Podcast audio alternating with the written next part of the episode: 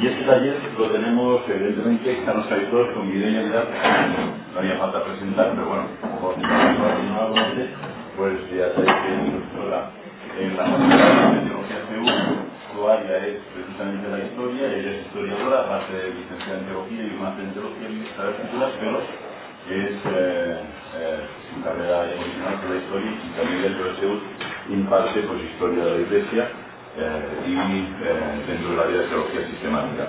Así que, bueno, eh, le doy la bienvenida. es un poco...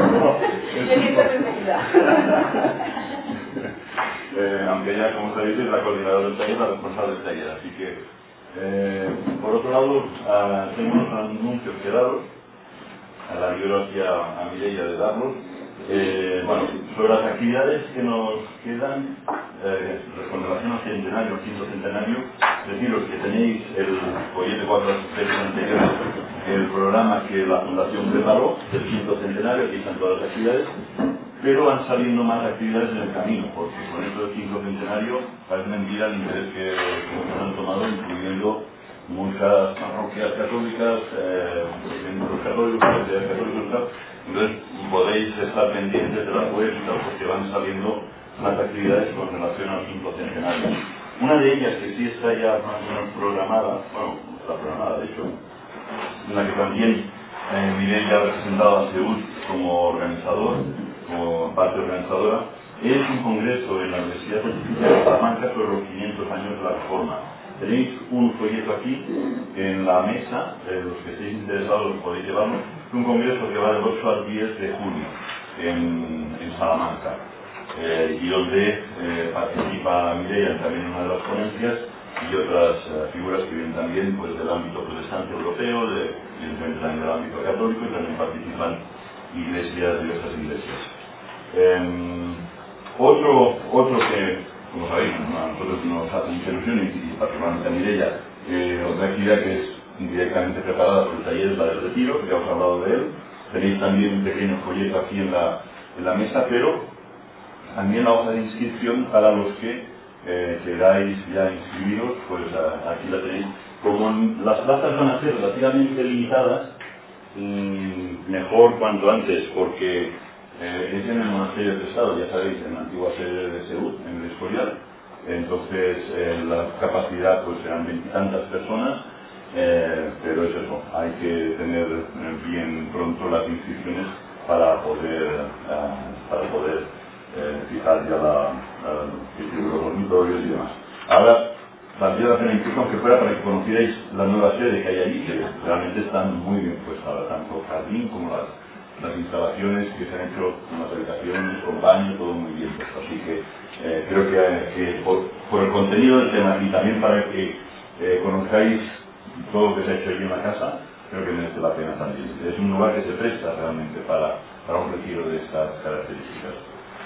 Y bueno, otra jornada que, que también a muchos de vosotros, por razones afectivas, os puede interesar es lo que se va a hacer en Camuñas.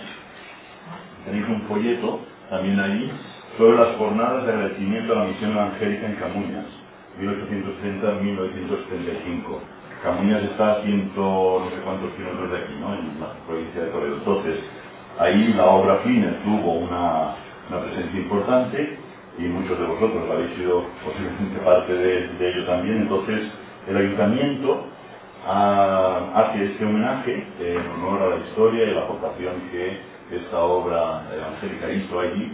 Y bueno, pues tenéis aquí en el folleto las actividades. Participará Tony eh, que es eh, la archivista y es, eh, como sabéis, la que lleva el archivo de la fundación, conoce esta, es la obra de la fundación, vamos, eh, maravillosamente. Ella va a participar también el año pasado, aquí ya muchos conocéis, eh, entonces aquí tenéis el programa y también participarán dos ponentes de parte del ayuntamiento, entonces puede ser muy interesante para vosotros, para todos nosotros. Y yo creo que ya, mmm, no sé cómo está. Yo creo que ya con eso acabo y le doy la palabra a... ¿Me dejo algo o no? No. Gracias. Bueno, pues bienvenidos, bienvenidas a todos. Eh, gracias por asistir a este taller en particular pues eh, el mío, con lo cual pues os agradezco en especial pues que, hayáis asistido y hayáis tomado pues un tiempo para dedicarlo también un sábado por la mañana como es el tiempo pues a conocer un poco más de, de este fenómeno de la reforma. Porque el caso es que cuando hablamos de la reforma, y en especial en este quinto centenario de, celebración del evento de la reforma, uno normalmente suele pensar en Europa, en las grandes figuras de la reforma europea, que si Lutero, que si Calvino, que si Zwinglio, que si Cranmer en, en Inglaterra, etcétera, etcétera. Pero resulta que también en España tenemos algo parecido a la reforma, o reforma, eso no lo sabemos todavía. De hecho, vamos a intentar establecer este, eh, a lo largo de este taller eh, qué sucedió en España y por qué sucedieron las cosas que sucedieron en España, intentando también pues, dar una perspectiva de, de comprensión del pasado, pero que también nos permita entender un poco más el panorama del mundo evangélico español. Va a ser un taller este en el que yo voy a dar mucha información, mucho, mucho dato histórico, no fechas, tranquilos, no vamos a hacer enciclopédico, pero sí os voy a compartir mucha información, con lo cual, si alguien tiene una pregunta, pues levantáis la mano aunque, aunque sea en medio de la explicación y la podéis preguntar. Así que no os esperéis tampoco al espacio de diálogo del bloque porque yo voy a ir encadenando mucho una cosa con la otra. Así que cualquier pregunta, cualquier aclaración, cualquier cosa que queráis comentar que sea relevante para el tema, pues eh, sin problema que levantéis la mano y tomo nota de Y de hecho os quiero también invitar a participar con la primera pregunta, porque la primera pregunta que tengo para vosotros es, ¿existió o no existió una reforma en España? En el siglo XVI. ¿Qué pensáis? ¿Que sí o que no? Venga, que nos conocemos ya la mayoría. Así que los de no nos cuesta. ¿Qué pensáis? ¿Se produjo una reforma en España como la de Alemania con Lutero en 1517? No. ¿Como la de Alemania en 1517? No. Pero, mm, ¿hubo protestantismo en la península ibérica en el siglo XVI? ¿Eso? Sí. Este lema que es uno de los típicos de, la reforma, Iglesia reformada siempre, siempre reformanda, y sigue la, frase, secundum verbum dei, es decir, Iglesia siempre reforma según la palabra de Dios, es uno de los grandes lemas de la reforma. Sin embargo, quizá os sorprenderá saber que este lema no pertenece al siglo XVI, pertenece al siglo XVII. Ni Calvino, ni Lutero, ni ningún reformador acuñó esta idea en esta literalidad.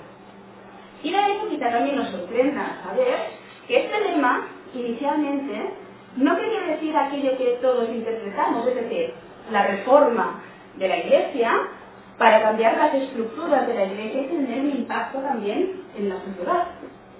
Inicialmente, este lema, que se produjo en el ámbito pietista del siglo XVII alemán, lo que quería era una renovación espiritual quería volver a las raíces evangélicas. Y fue entonces cuando se acuñó este lema del Center Reformanda en perdón, Iglesia Reformanda siempre reformada. Si este es el sentido original de la palabra, pues entonces ocurre el sentido de ese avivamiento evangélico que persigue este lema, entonces quizá ocurra que en el siglo XVI español, según este concepto de reforma, si tuvimos una reforma.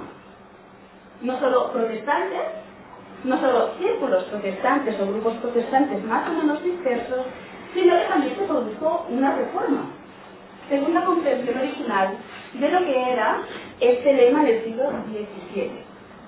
Para la comprensión del, del ya no, porque es verdad que el protestantismo español no impactó ni en la ni en la sociedad de la península ibérica del siglo XVI, ¿Cómo impactaría realmente Lutero en Alemania? Y esta es la entrada que vamos a tener en este taller, en el cual quizá nos tendremos retrotraer muchísimo en el tiempo y quizá os sorprenda también descubrir algunas historias de alguna, algunos datos que quizá no, no conocíamos del todo. Así que vamos a ello.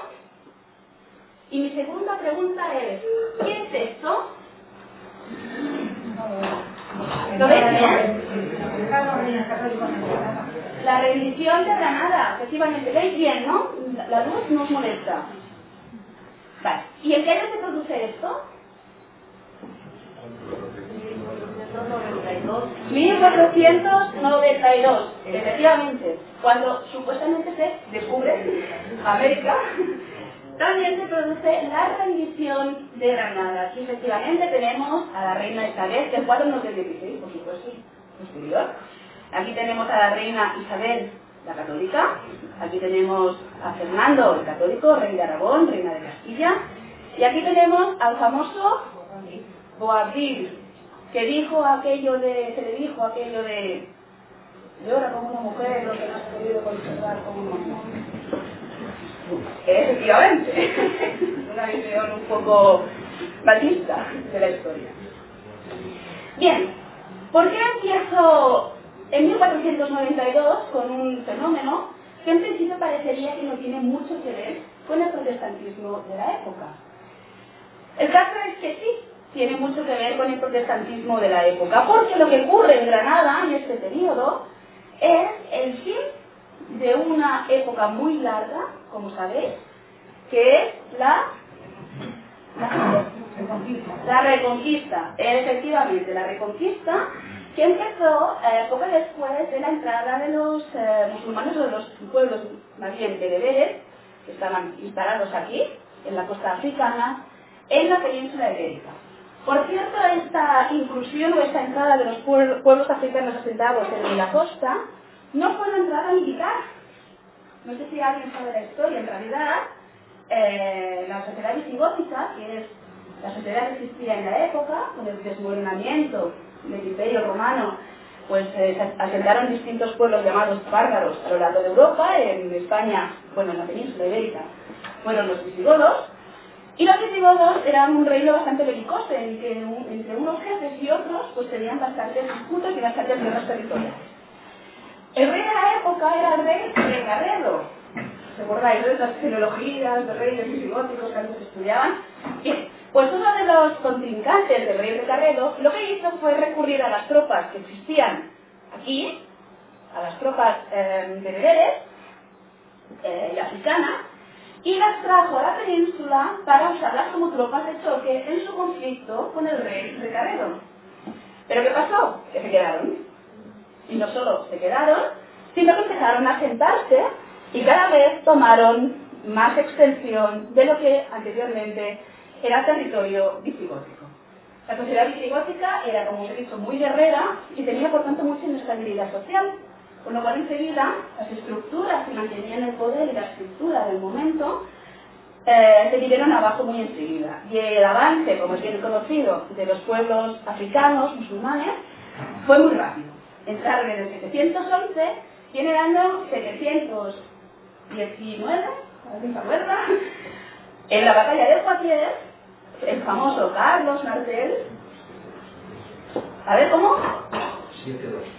723. Bueno, les paró aquí en la batalla de Poitiers.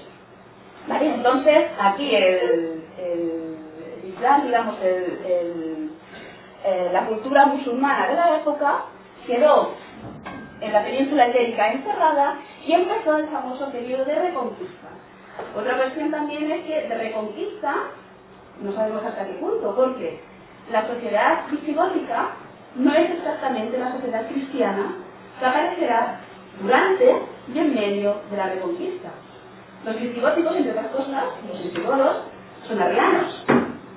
Los cristianos que van a empezar la conquista no son arrianos. No hay una correspondencia directa entre la cultura castellana, gallega, asturiana, etcétera, etcétera, que luego se va a desarrollar en la península ibérica a raíz de la conquista y el mundo visigótico de los siglos anteriores. Sin embargo, existe la narrativa de la reconquista, y quiere dar una legitimidad y una continuidad a este proceso histórico.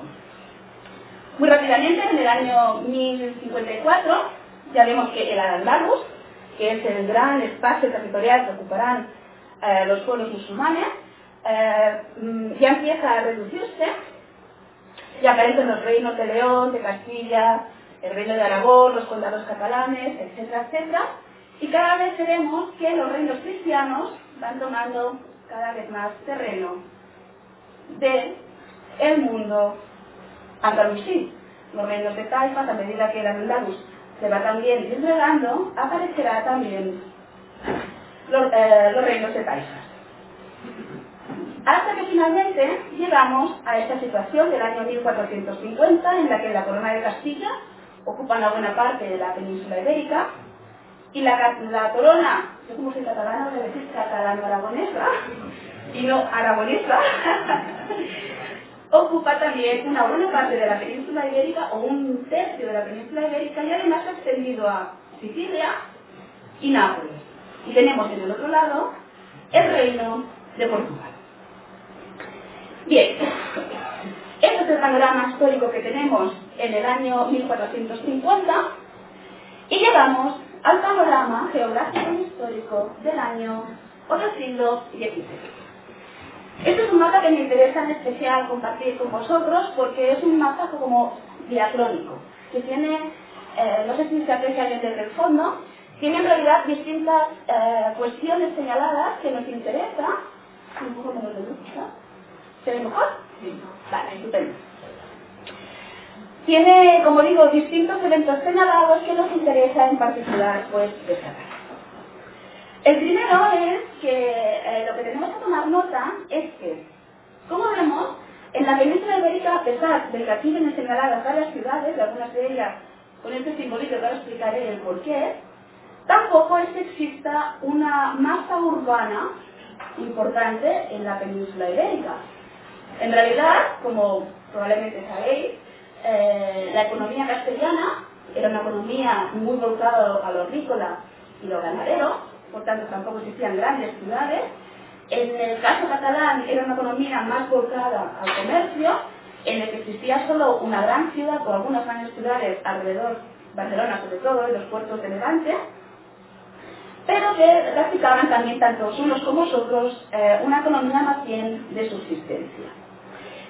Esta realidad contrasta, por ejemplo, en especial con la realidad de los Países Bajos, en el que en un territorio mucho menor, a ver si encuentro por aquí, ¿sí?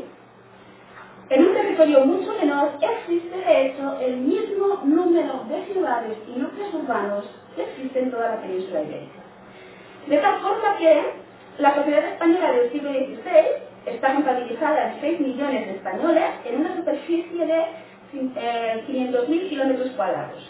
2, millones eh, que son em, eh, el equivalente, existen 2 millones de habitantes en los 70.000 kilómetros cuadrados que existen en los Países Bajos. Es decir, en España, la península ibérica, tenemos 6 millones de habitantes en un territorio de 500.000 kilómetros cuadrados y en los Países Bajos tenemos em, 2 millones de habitantes en un territorio de 70.000 kilómetros cuadrados.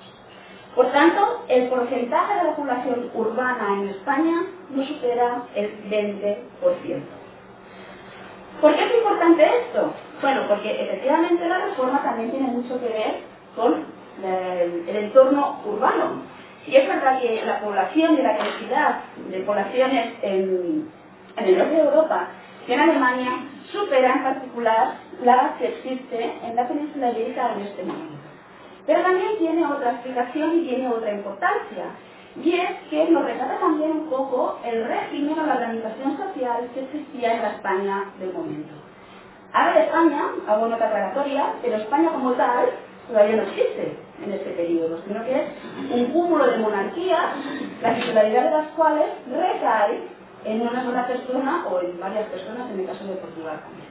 Pero España, como tal, no existe, a pesar de que yo hable, de ella pues, para facilitar el discurso. Bien, ¿qué ocurre? Que como digo, hay pocas ciudades, y las pocas ciudades controlan extensos territorios, con lo cual nos encontramos con un régimen señorial muy, em, muy centrado en la posición del territorio, de la tierra, con grandes, digamos, eh, feudos la gran nobleza, digamos, castellana, significa que posee una gran extensión del territorio. en el cual las ciudades no tienen tampoco un papel especialmente prominente. Han conseguido efectivamente ser uno de los poderes representados en los estados que gobiernan la nación, que son las cortes, que se reúnen ante el rey y están compuestas por tres brazos, el brazo de la nobleza, eso seguro lo sabéis, el brazo eh, secular, que es el de las ciudades, y el brazo religioso. Pero ¿qué pasa? Que a esta circunstancia de que las ciudades tampoco tienen una perspectiva especialmente eh, importante un peso especialmente importante, sobre todo en la cuestión de Castilla, se une además la coronación de Carlos V. ¿Cómo sabéis? Carlos V eh, es el, el, rey en el que recaen distintas dotes, distintas herencias por cuestión de matrimonio. De tal forma que, al ser hijo de Juana, llamada la loca, que habría que decir que loca, no, quizá no estaba gusto, y eh, de Felipe el Hermoso, con el cual también hay que decir que igual hermoso tampoco era mucho, para los cánones quizá nuestros actuales, eh, por parte pues materna y por parte materna recibe la herencia de la corona castellana y catalán aragonesa y por parte paterna recibe la herencia que le llevará al Imperio, a los territorios sobre todo centrales. Esta es la herencia de, Carlos V en, en, el Imperio Sacro en el Imperio Sacro Germánico, romano. Y aquí tenemos los territorios, excepto Portugal, Portugal todavía no forma parte del conglomerado de territorios que forman la monarquía hispánica, lo formará en la siguiente generación, con Felipe II. Eh, y como vemos, mm, pues mm, supone la, creación de un gran imperio territorial que viene a caer en las manos de eh, Carlos V. A ver, yo quiero ir para atrás, tengo que hacerlo por aquí. Vale. Entonces, ¿qué ocurre? Que en la medida que Carlos V es un rey que va eh, acumulando territorios, y además es un rey extranjero que no ha puesto los pies en la península ibérica, ocurre que cuando Isabel muere y nos encontramos Isabel la Católica con plena regencia eh, de Cisneros, las cortes piden un rey, efectivamente, porque necesitan un rey. Y es entonces cuando se produce el famoso conflicto entre Felipe el Hermoso, que quiere reinar y de hecho acaba reinando unos meses, y eh, Fernando Católico, que quiere retener la titularidad del territorio de Castilla. Pero le sale bien la jugada, y se casa con Germana de Foix, intenta pues eh, conservar la estirpe, digamos, de la corona catalano-aragonesa aparte, pero no tienen hijos, y al final cuando muera sus territorios también revertirán en Carlos V. ¿Qué ocurre?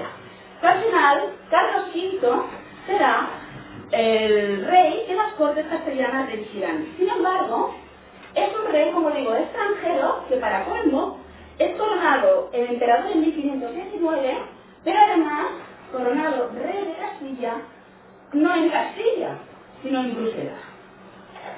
¿Qué pasa? Que la nobleza de los territorios eh, de, la, de, la, Castilla del momento se hallan muy inquietos ante la situación porque perciben que lo que van a tener es una corte llena de extranjeros en la cual pocos eh, nativos van a poder desarrollarse en sus carreras y en sus, sobre todo, con sus intereses. Entonces esto crea un gran malestar social en la época, aparte agravado pues, por el conflicto de qué facciones dan apoyo al rey, y finalmente se resuelve o lleva, conlleva la, la erupción del famoso conflicto de los comuneros, o de la germanía, que es la región que ocurre en Valencia. La cuestión de los comuneros y de las germanías es interesante porque precisamente implica esta, esta, este reclamo de poder que quieren las ciudades. Y es interesante porque originalmente la revuelta de los comuneros no es una revuelta social. No es una revuelta que quiera tener mejores derechos para el campesinado o para el artesanado urbano. Es una revuelta de los poderes oligárquicos de las ciudades. Sí que es verdad que a lo largo del conflicto vaya avanzando, tendrá tintes sociales. Y en el momento en que toma estos tintes sociales más igualitarios, es cuando entonces la oligarquía de las ciudades da un paso atrás y de nuevo se somete a la soberanía de Carlos V. ¿Por qué traigo a colación esta cuestión? Porque los primeros textos luteranos que se encuentran en la península ibérica se hallan también en, el ámbito de los comuneros. Y es una relación interesante. ¿Y por qué se hallan en el ámbito de los comuneros? Bien. En el año sobre 1461, una cosita así, eh, Isabel y Fernando, volvemos atrás, vamos un paso, un paso atrás, habían conseguido la buena institución de la Inquisición, la famosa Inquisición, en los territorios que ellos dos gobernaban. La Inquisición tenía el cometido de velar por la mm, sinceridad de conversión de los judíos, los conversos, en la época eran llamados, efectivamente, marranos. ¿Qué pasaba con la Inquisición? Bueno, la Inquisición, eh, a pesar de que ahora se, poseía con una, como una gran máquina de control y de represión, que lo va haciendo, en este, momento, en este momento no es especialmente una, una estructura que tenga mucho poder eh, de implantación y de desarrollo. Entre otras cosas porque la Inquisición se como autofinanza. Es decir, se finanza con aquello que incauta a los acusados en los procesos que lleva a cabo. ¿Qué pasa? Que la institución no tiene dinero, enseguida intenta encausar a distintas personas para conseguir aquellos fondos para poder mantenerse. ¿Qué pasa? Que los judíos en particular, como sabéis, eran una clase social enriquecida porque solo se les dejaba practicar la usurería. ¿Y qué pasa? que los judíos, eh, pues efectivamente, ante esta situación, estaban especialmente incómodos.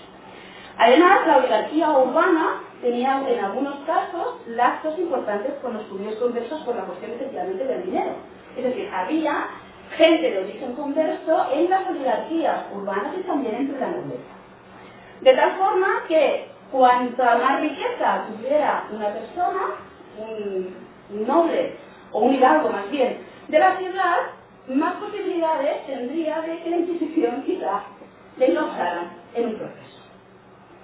¿Qué ocurre? Que eh, los conversos judíos no españoles lo que hacen es mandar literatura luterana a España, entre otras cosas, para intentar desestabilizar la situación y conseguir que la Inquisición eh, sea de alguna forma reformada o al menos contenida. En ningún caso, ni los comuneros ni los judíos conversos que le dan, que le dan apoyo piden por la, desaparición de la Inquisición. Lo que piden es por un desarrollo, digamos, más lógico o más transparente, si lo podemos entender así, de la Inquisición. Y es por eso, como digo, que los primeros escritos luteranos aparecen curiosamente en conexión a la situación de los comuneros y de los judíos conversos.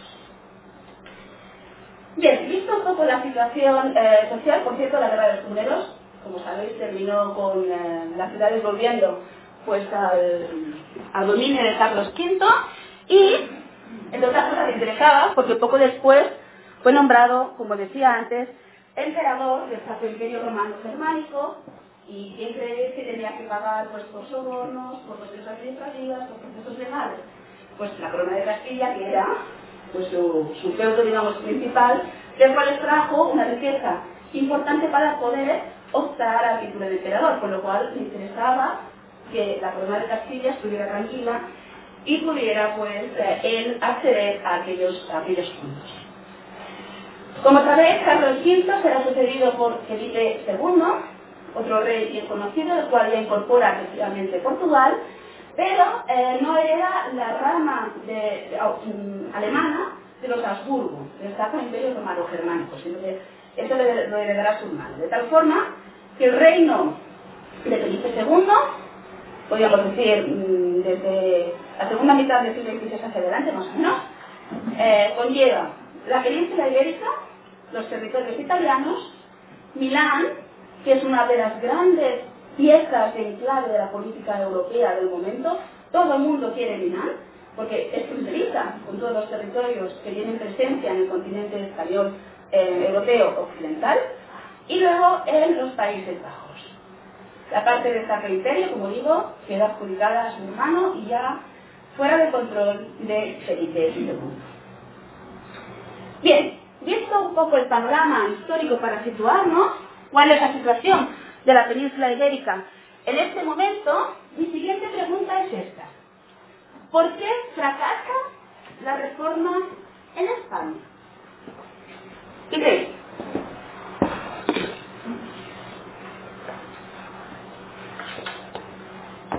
Eso, ser eso. ¿Sí? A ver, a ver, ¿qué tan obvio he sido? Porque no tiene una base donde podría implantarse. Ujú. Una base, Ujú. El primer movimiento me imagino que, se- que sería el cálculo de la Inquisición impedía la implantación en España. Es decir, la no implantación de la segundo, el de, de la surge es esa, ¿eh? que no había la masa esa, que la que tendría más No había una masa urbana que pudiera sostener el movimiento. sería que más sería casi todo era campesino, ¿no? Ujú. Ujú. Y el pueblo me imagino que no estaba por la labor, solamente de subsistencia. Es decir, habla de dos causas, ¿no? Digamos, una social y otra de la Inquisición, ¿no? De la causa de la Inquisición. Religiosa, socio-religiosa, podríamos decir. ¿Estáis todos de acuerdo? ¿Por qué la reforma no se implanta en España por estas dos causas? ¿La Inquisición es la culpable? ¿Sí? Yo veo también un componente político, ¿no? Con esto de los comuneros. Entonces, siempre que un tema que tenga que ver con Dios, con la iglesia, se amarre a un tema político, va a ser rechazado. Pero eso también ocurre en Alemania. En cambio, en Alemania la reforma triunfa. ¿no? La, reforma alemana tiene un componente político muy importante. ¿no? O sea, los príncipes alemanes apoyan a, a Lutero. Pero es una, una posición en Alemania, entiendo yo, que viene desde arriba, como una pero aquí con los comuneros, no sé, lo capto como algo un poco diferente. La reforma la, la funda la Orden Católica y ya está muy desarrollada, muy implantada. ¿La reforma? Digo, la reforma, Ah, la Inquisición. la Inquisición. Y entonces estamos muy extendida por toda España, tenía cogido y luego apoyada por la corona. La corona y vino que le a, los- a la gente que jugaba a tenía un poder inmenso, hasta 1800 y algo. Ahí, al lado del Senado, 1834. Al lado del Senado estaba y estaba ahí la sede. Ujú. La gente no sabe. Sí, y ahí estaban las cárceles de la Inquisición. de nosotros. Bueno, una de ellas. de de. ¿Sí? ¿Alguna, ¿Alguna apreciación más o algún comentario más? Bueno, quizá porque no vea. El domingo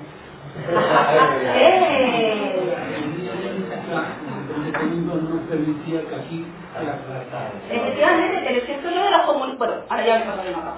Esto es de los comuneros. Precisamente lo que pasa es que como no hay poderes, entre otras cosas, ¿eh? no solo la cuestión pero es algo a tener en cuenta. Como los poderes, digamos, locales, los poderes urbanos, no existen ciudades de Estado en España.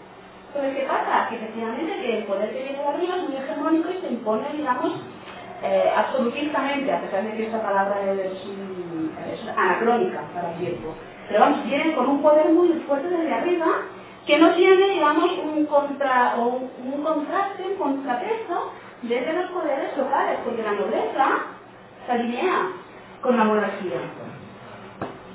Entonces, lo de los comuneros es interesante porque efectivamente nos habla de, una situación social que es distinta a la alemana y que efectivamente tiene también su implicación en la cuestión de por qué la reforma al final no acabó prosperando en España. Otra pregunta. ¿Hubo mucha presencia protestante en la península ibérica en el momento? ¿Qué pensáis? ¿Que sí? ¿Que no?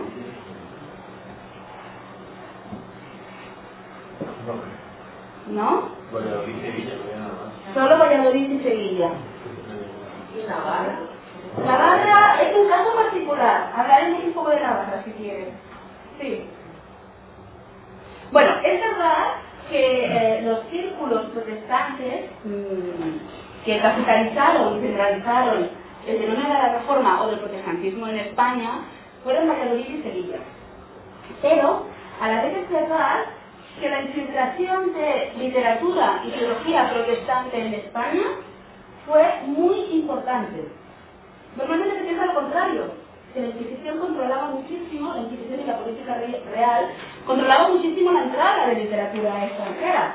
Es verdad, lo intentaban, pero por aquello que conseguían apresar, había muchísimo que no, conseguían apresar.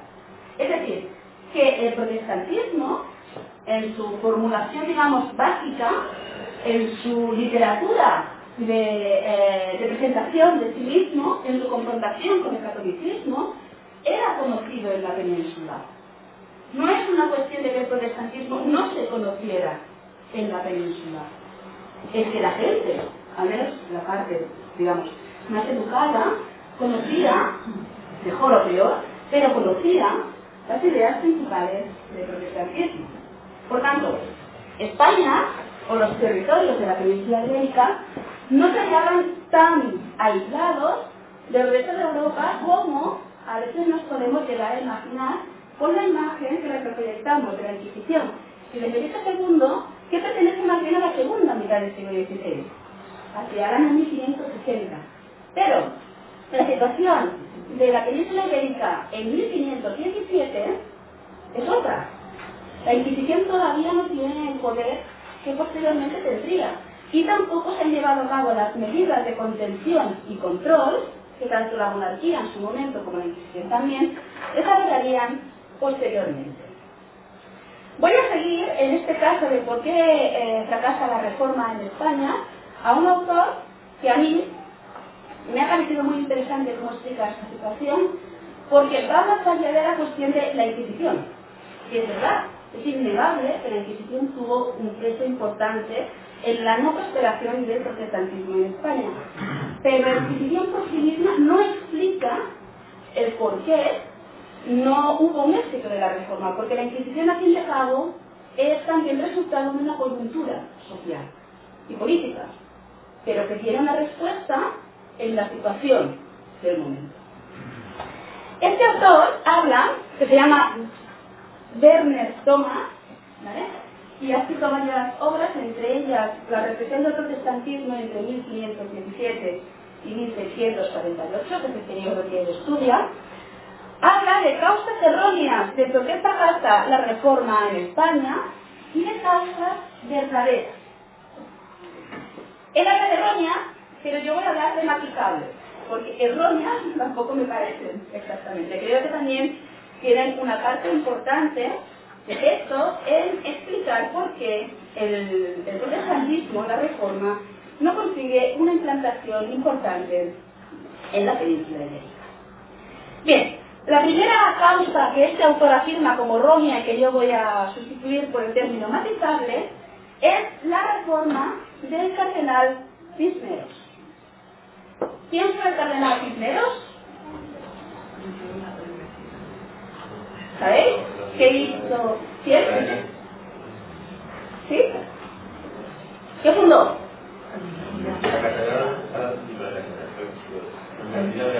La Universidad de Alcalá de Madres. Muy bien. ¿Y qué financió y tradujo? La Biblia política. ¿Vale? La de, la de Cisneros es una de las grandes obras que, como recordaréis en, en, el, en el taller breve que vimos de la Biblia en España en el siglo XVI, hablamos un poco de ella, es una de las primeras eh, grandes obras del siglo XVI en cuanto a traducción y exégesis del texto bíblico. Y esto ya nos demuestra en realidad una característica importante del cardenal Cisneros, y es que él estaba muy apegado al texto bíblico. Es una cuestión que, como sabéis, porque la vimos en aquel taller de no hace mucho, eh, difería del de desarrollo de la situación histórica del pasado en el sentido de que antes no se podía acceder al texto bíblico. Es verdad que la Biblia política de, la Biblia de Cisneros es una Biblia, digamos, para estudiosos. Pero aquí, aún a pesar de esto, el hecho de que él la traduja, la tradujo y, bueno, no él, sino el equipo eh, que se encargó de- del desarrollo del proyecto, implica que tenía especial también cuidado para poner la Biblia al abasto al menos de aquellas personas que la necesitaban más. Es decir, credo, eh, eh, religiosos que tenían que trabajar con ella y, y que tenían que predicar también con ella, para formarles también, para darles eh, una base exegética del texto bíblico. Y por eso, de hecho, firma, em, funda, perdón, la Universidad de Alcalá de Henares. Porque efectivamente cardenal Cisneros estaba muy interesado en la cuestión, en dos cuestiones en particular. Una era la reforma del clero y la otra era la, em, la educación, como efectivamente os estaba comentando ahora. La reforma del clero, eh, impulsada por Cisneros, no fue solo impulsada por Cisneros, sino que también tuvo el apoyo de la reina Isabel la Católica, estaba también muy interesada en la reforma de un clero que, como también ocurría en otras em, regiones europeas, estaba eh, muy desprestigiado ante los abusos morales, corrupción, etcétera, etcétera, que se estaban dando en la iglesia del momento. Por tanto, Isabel la Católica y su confesor particular, que fue Hernando de Talavera, pusieron en marcha un proceso de reforma al cual Cipleros también se añadió y que impulsó todavía más. De hecho, eh, estas dos figuras, Isabel la Católica y su confesor, Hernando de Talavera, pusieron en marcha una, una especie como de, de requisitos mínimos que los beneficiarios de títulos eclesiásticos, de vacantes eclesiásticos, tenían que cumplir. Uno era que la procedencia fuera preferiblemente hispana. El otro era que tuviera una vida honesta, es decir, un respeto a la tonsura, se llamaban, especialmente con la cuestión del concubinaje, porque el concubinaje era una práctica extendida a lo largo y ancho de una gran parte de la iglesia de la época. Y luego también requerían una formación intelectual mínima, eh, como por ejemplo en un mínimo conocimiento del latín. Por tanto, la inquietud religiosa o la preocupación también por el estado de la iglesia no es algo que se dé solo en unos, eh, en unos niveles, sino que hay una inquietud que trasciende, en general, a la sociedad. ¿Por qué? Porque el siglo XVI es un siglo espiritualmente inquieto. Hay gente que busca una verdadera experiencia del espíritu y que exige, por tanto, a su iglesia un compromiso sincero con el discipulado cristiano. Cisneros será la figura que será más conocida de este deseo y de hecho él empezará por reformar a los franciscanos y tomará a los franciscanos regulares, los observantes, que son aquellos que cumplen la regla de, de Francisco de Asís de forma más estricta, como modelo de espiritualidad. Y otras órdenes mendicantes, como los dominicos, le seguirán y también se reformarán. También hace un gran esfuerzo, como decía, por la cuestión de la educación y de hecho publica distintos catecismos y herramientas de educación, tanto del pueblo como del clero. Y también eh, se ocupa de la educación de los menores, es decir, también pide una mínima escolarización de, de los infantes, de, de los niños en particular. Ahora bien, el proyecto de Cisneros, este aire de reforma que responde a una inquietud compartida por, una, por un importante de la sociedad española y que se suele aducir como una de las causas por las cuales la reforma en España no prosperó, resulta que por sí sola tampoco explica el por qué la reforma en España no prosperó. Entre otras cosas porque la reforma de Cisneros tampoco tuvo el impacto que muchas veces se le ha dado, a veces se ha sobremagnificado, la reforma del cardenal Cisneros. Porque posteriormente al cardenal Cisneros se siguen eh, acusando y se sigue tomando nota de denuncias de comportamiento indigno e inmoral por parte del clero. Es verdad que el cardenal Cisneros lleva a cabo una obra de reforma importante, pero ello no cambia íntegramente la iglesia que existía en la época.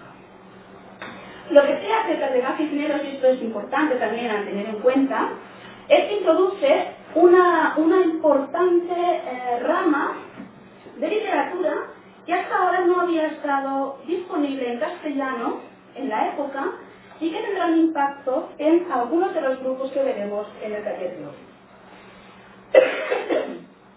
y es que Cardenal Cisneros, preocupado por la vida espiritual del clero, ha establecido y divulgar distintas obras de la mística medieval, de la famosa mística medieval.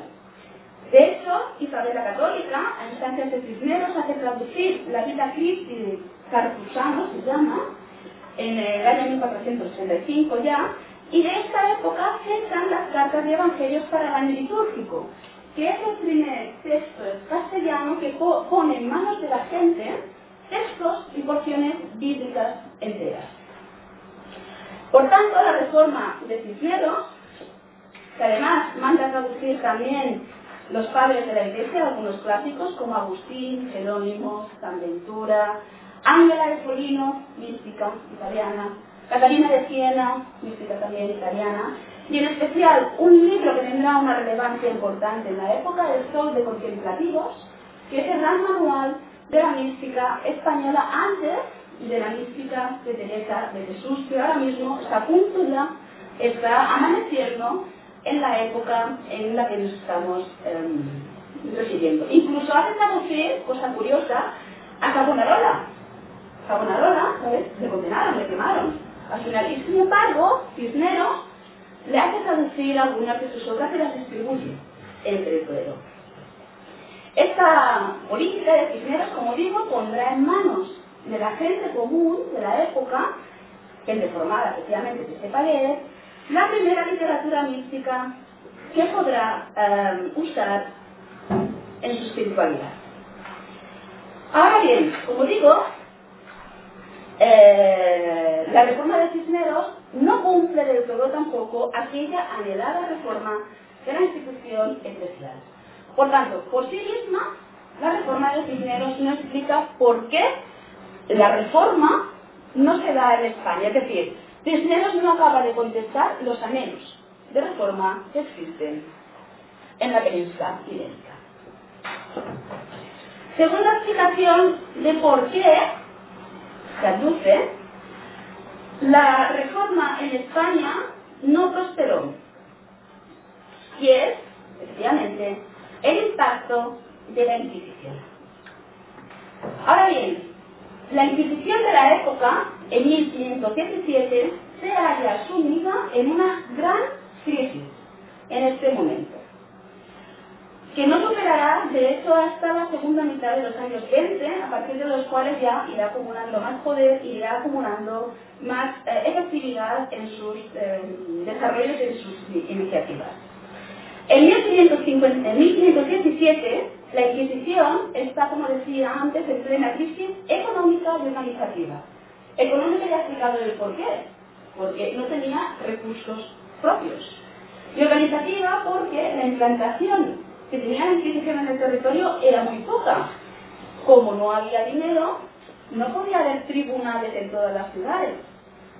¿Qué ocurre? Que los tribunales inquisitoriales se concentran solo en algunas ciudades. De tal forma que controlan el resto del territorio con visitas eh, itinerantes y más o menos periódicas. Y este es un control del territorio poco efectivo.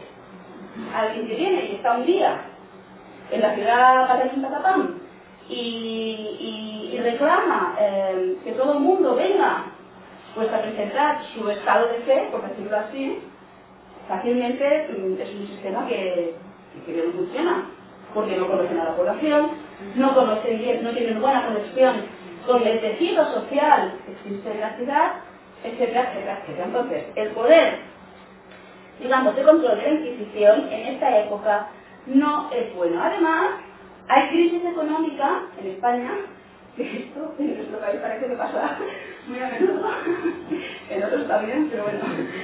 Hay una crisis económica importante en España porque se han producido primero sequías y luego grandes lluvias. Y esto ha hecho mermar las cosechas, que efectivamente ha tenido impacto también en lo que la Inquisición puede recaudar o no puede recaudar.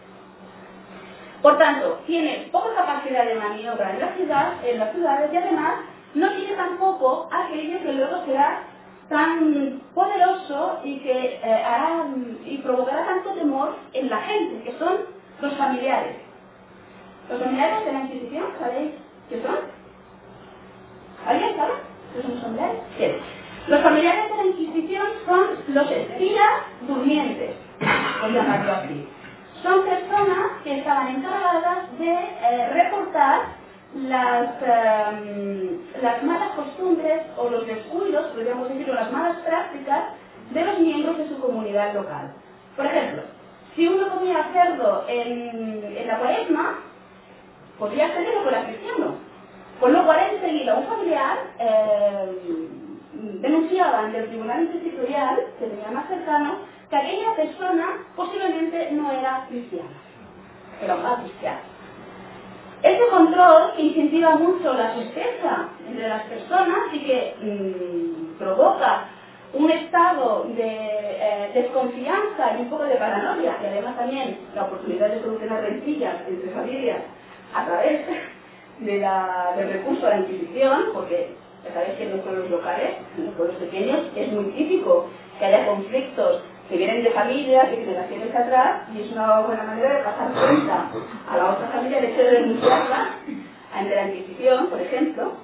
Pues esta gran red, por la cual es muy conocida la Inquisición, este, estos espías durmientes, estos, eh, estos eh, durmientes en el seno de la comunidad, en el año 1517, hasta prácticamente en el año 1550, existen pero de forma muy mínima y muy mermada. Es decir, todavía la Inquisición, de nuevo, no será la gran máquina y la gran eh, controladora de la moralidad y la práctica de la religiosidad que acabará siendo a partir de mediados del siglo eh, XVI. Además, la Inquisición en este momento no cuenta con el apoyo real. ¿Por qué? Bueno, es verdad que los reyes católicos eh, instalaron la Inquisición para, para control sobre todo de los conversos, de los conversos judíos. Pero cuando Carlos V accede al, al, al imperial, al, al imperio, al, poder en el Sacro Imperio Romano Germánico, ya sabéis que entre imperio y papado hay muchas disputas, porque el papado es también una entidad política en el momento y también pretende defender sus derechos y su, su, digamos, su poder sobre el poder político que representa el. De tal forma que el Papa y Carlos V normalmente se encuentran en un periodo de guerra, ya sea directas o indirectas, que concluye con el saqueo, no concluye, pero vamos, tiene la muestra en el saqueo de las tropas imperiales de Roma en el año 1525-27, no me acuerdo ahora exactamente, pero Manuel igual me lo dice. Ah, bueno, 27, vale, perfecto. En el año 1527 las eh, tropas imperiales saquean Roma. Y además lo hacen al grito de la población romana que le están llamando anabautistas, luteranos, diablos. ¿Vale? Es una terminología curiosa cómo se asocia, se asocia digamos, eh, la población romana a aquel que le invadía, que era el emperador, que era alemán, por el hecho de ser luterano. ¿Qué pasa entonces? Que además los poderes locales, como hemos dicho en la península ibérica, tampoco son especialmente partidarios de la Inquisición o al menos de las formas extremas de la Inquisición. Y esto se demuestra en un contexto político que existe en la España de la época que es importante. Y es el caso Lucero de Córdoba. El caso Lucero de Córdoba se dio porque el inquisidor de la ciudad de Córdoba eh, denunció ante el gran inquisidor, un gran inquisidor, en Castilla, que era el que controlaba, digamos, y tenía la última autoridad sobre eh, la actividad de la Inquisición, denunció a varias familias de conversos muy adinerados y de noble cuna ante el tribunal eh, del gran inquisidor. De tal forma que empezaron, pues, como os tocaba antes hacer, las eh, revisaciones y los procesos pues, que consideraron que eran pertinentes y necesarios para corregir la situación y expurgar a Granada de, las prácticas judaizantes que se estaban, en Córdoba, perdón, de las prácticas judaizantes que se estaban desarrollando, desarrollando en la ciudad. ¿Qué pasó? Que la ciudad apeló al emperador. Y el emperador eh, se enfrentó con el gran inquisidor.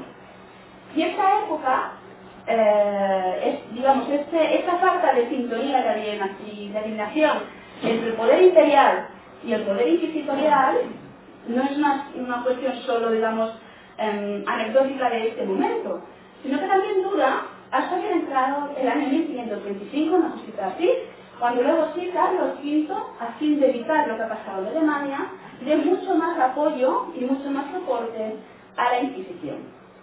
Por tanto, la Inquisición en el año 1517, por sí misma, tampoco tiene la capacidad de frenar la penetración de la reforma en España, porque no tiene los recursos ni los apoyos necesarios para ello. Hasta el año 1525. Luego ya veremos que es otra historia y sobre todo a partir del año 1550 en adelante, entonces sí, como digo, ya la Inquisición, mucho más alineada con la política de Felipe II, de hecho, se convertirá en aquella máquina pues represiva que todos conocemos. Bien, ya hemos descartado por sí mismas o por sí solas dos causas. Una era la de la Inquisición, la que acabamos de ver, la otra era la reforma de Cisneros, y ahora vamos también a ver una tercera causa más estable de por qué la, reforma no supo o no pudo implantarse en la península ibérica. ¿Sabéis quién es este? A ver. Esto no me funciona. Erasmo. Efectivamente. Ah, apagado. Este es Erasmo. ¿Y alguien sabe qué pasó entre Erasmo y Lutero? ¿Alguien conoce la historia de, de Pablo Lutero con Erasmo? Eran amigos. Sí, pero no suficiente. Efectivamente.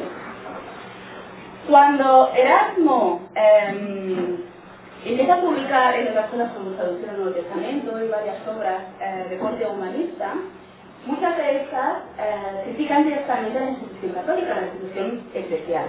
Porque el erasmismo no es solo un movimiento humanista, sino que también es un movimiento que pide una reforma y un compromiso espiritual.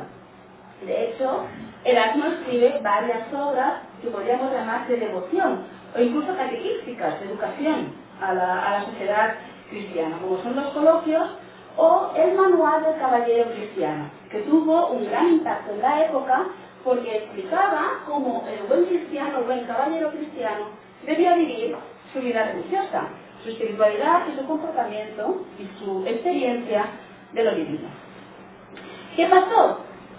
El, el erasmismo, el Erasmo en particular, tuvo un gran impacto en la península ibérica.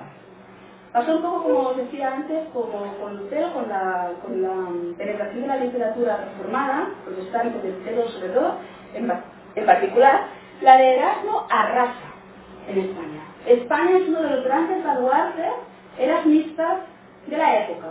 Y además, no solo es uno de los grandes baluartes erasmistas de la época, sino que muchos erasmistas se concentran en la Cala de Henares, que es la institución que, como hemos dicho, funda eh, el Cardenal Cisneros. ¿Por qué? Por la cuestión de la reforma de la espiritualidad y por la cuestión de la lectura del texto bíblico. Erasmo, como buen humanista, es uno de los grandes valedores del, del lema, uno de los grandes lemas del humanismo, que es el retorno a las fuentes. Entonces, Erasmo y la reforma de Cisneros en este sentido están también muy alineadas. Pero ¿qué ocurre? Ocurren dos cosas. Al principio Erasmo y Lutero están muy de acuerdo, o sea, es decir, no muy de acuerdo. Digamos que tienen eh, una cierta comprensión eh, compartida de cuál es el estado de la Iglesia y la necesidad de que se reúna un concilio para reformar la Iglesia, etcétera, porque como sabéis, Lutero no pretendía fundar una Iglesia nueva, sino reformar su Iglesia. Y de hecho, hasta bastante tarde, hasta el año 1530, una cosa así, él sigue pensando que un concilio puede solucionar la cuestión de la reforma. Luego, ya se leía que no. Pero él aguanta bastante con la, con la idea de que todavía es posible subsanar las heridas con Roma. ¿Qué pasa, sin embargo? Que eh, Erasmo y Lutero difieren mucho en la concepción del ser humano. Para Lutero, el ser humano es absolutamente pecador. Eh, está absolutamente necesitado de la gracia de Dios en todo. No hay nada rescatable por sí mismo en el ser humano que no sea un rescate que se efectúe por el propio Dios, por la propia gracia de Dios que decide aceptar al ser humano a pesar de su miseria. Pero Erasmo, como un buen humanista, cree que la razón del ser humano es divina y por tanto, a través de la razón, se es posible acceder a Dios. Es decir, podemos decir, para simplificar, que Erasmo es optimista con la naturaleza del ser humano, mientras que Lutero es pesimista con la naturaleza del ser humano. Por tanto, Erasmo pensará que el ser humano puede elegir libremente a Dios, y Lutero dirá que eso ni hablar, el ser humano por sí mismo no puede elegir a Dios, y esta es la gran disputa que se produce entre Lutero y Erasmo, el servo arbitrio, el atamiento de la... ¿Cuándo se fue? No, el servo arbitrio es el...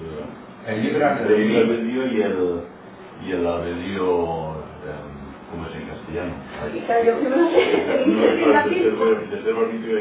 El acuerdo. Bueno, pues el servo arbitrio y eh, es una respuesta en realidad a la postura de Erasmo que habla de que el arbitrio es libre. ¿vale?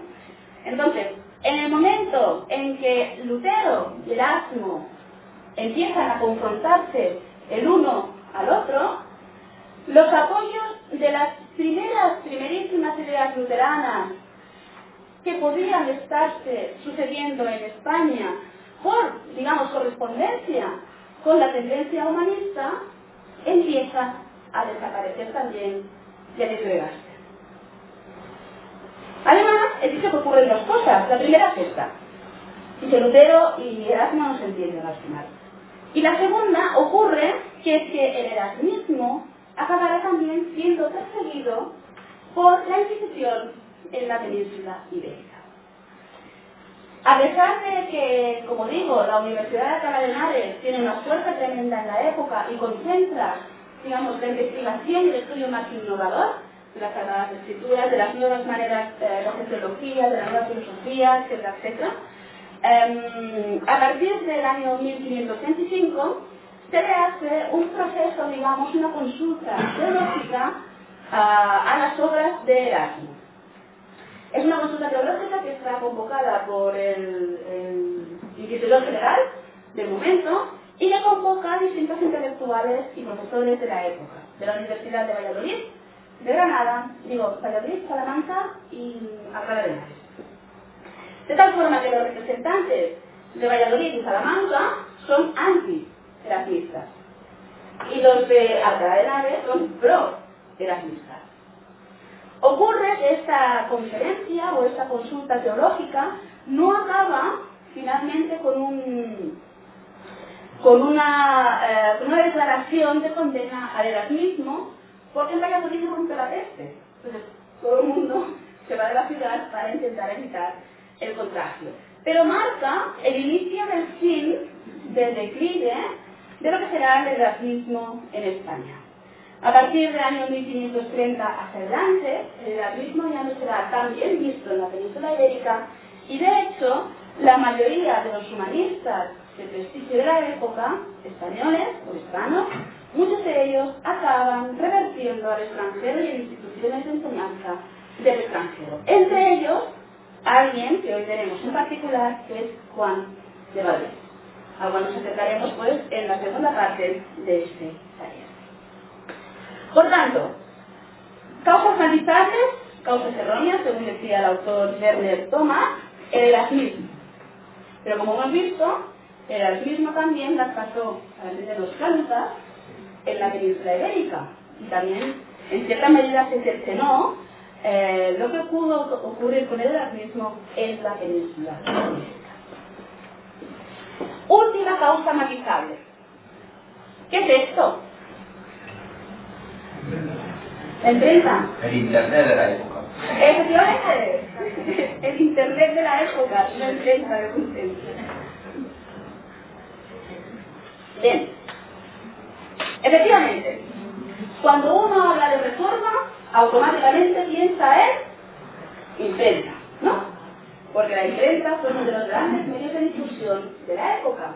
Además, aquí hay que tener en cuenta que la reforma no solo se expandió, digamos, con la impresión de libros, de literatura reformada, luterana, etcétera, etcétera, sino también, y muy en particular, y a veces esto no se toma en cuenta, por panfletos, que no eran libros, que no eran eh, publicaciones mucho más manejables y que tenían, por tanto, una llegada mucho más rápida y mucho más barata también a los propios eh, interesados en conocer más de aquella eh, literatura.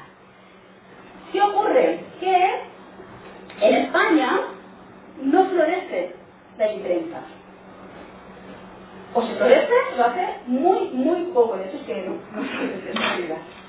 ¿Por qué? Bueno, porque en España ocurre que eh, la producción de libros es un negocio muy caro.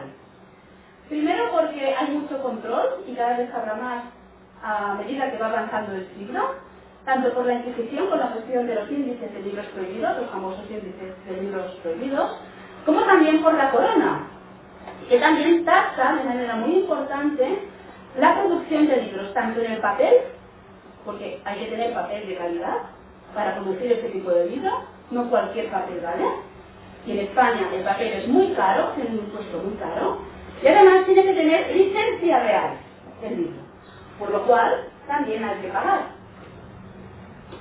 La producción eh, en España de imprenta del siglo XVI en relación al total del continente europeo, creo que si llega, creo que es un 2% en el siglo XVI, más o menos, es una cosa así.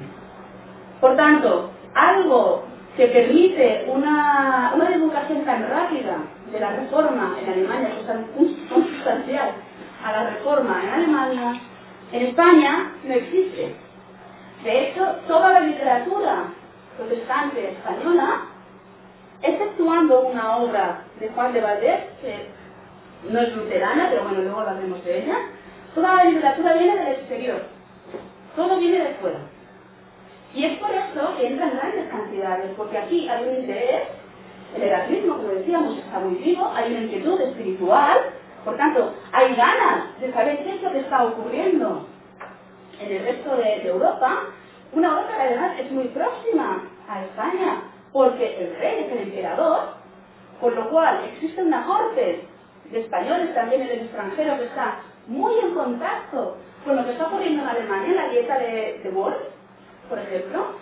Hay españoles porque son los secretarios del imperio.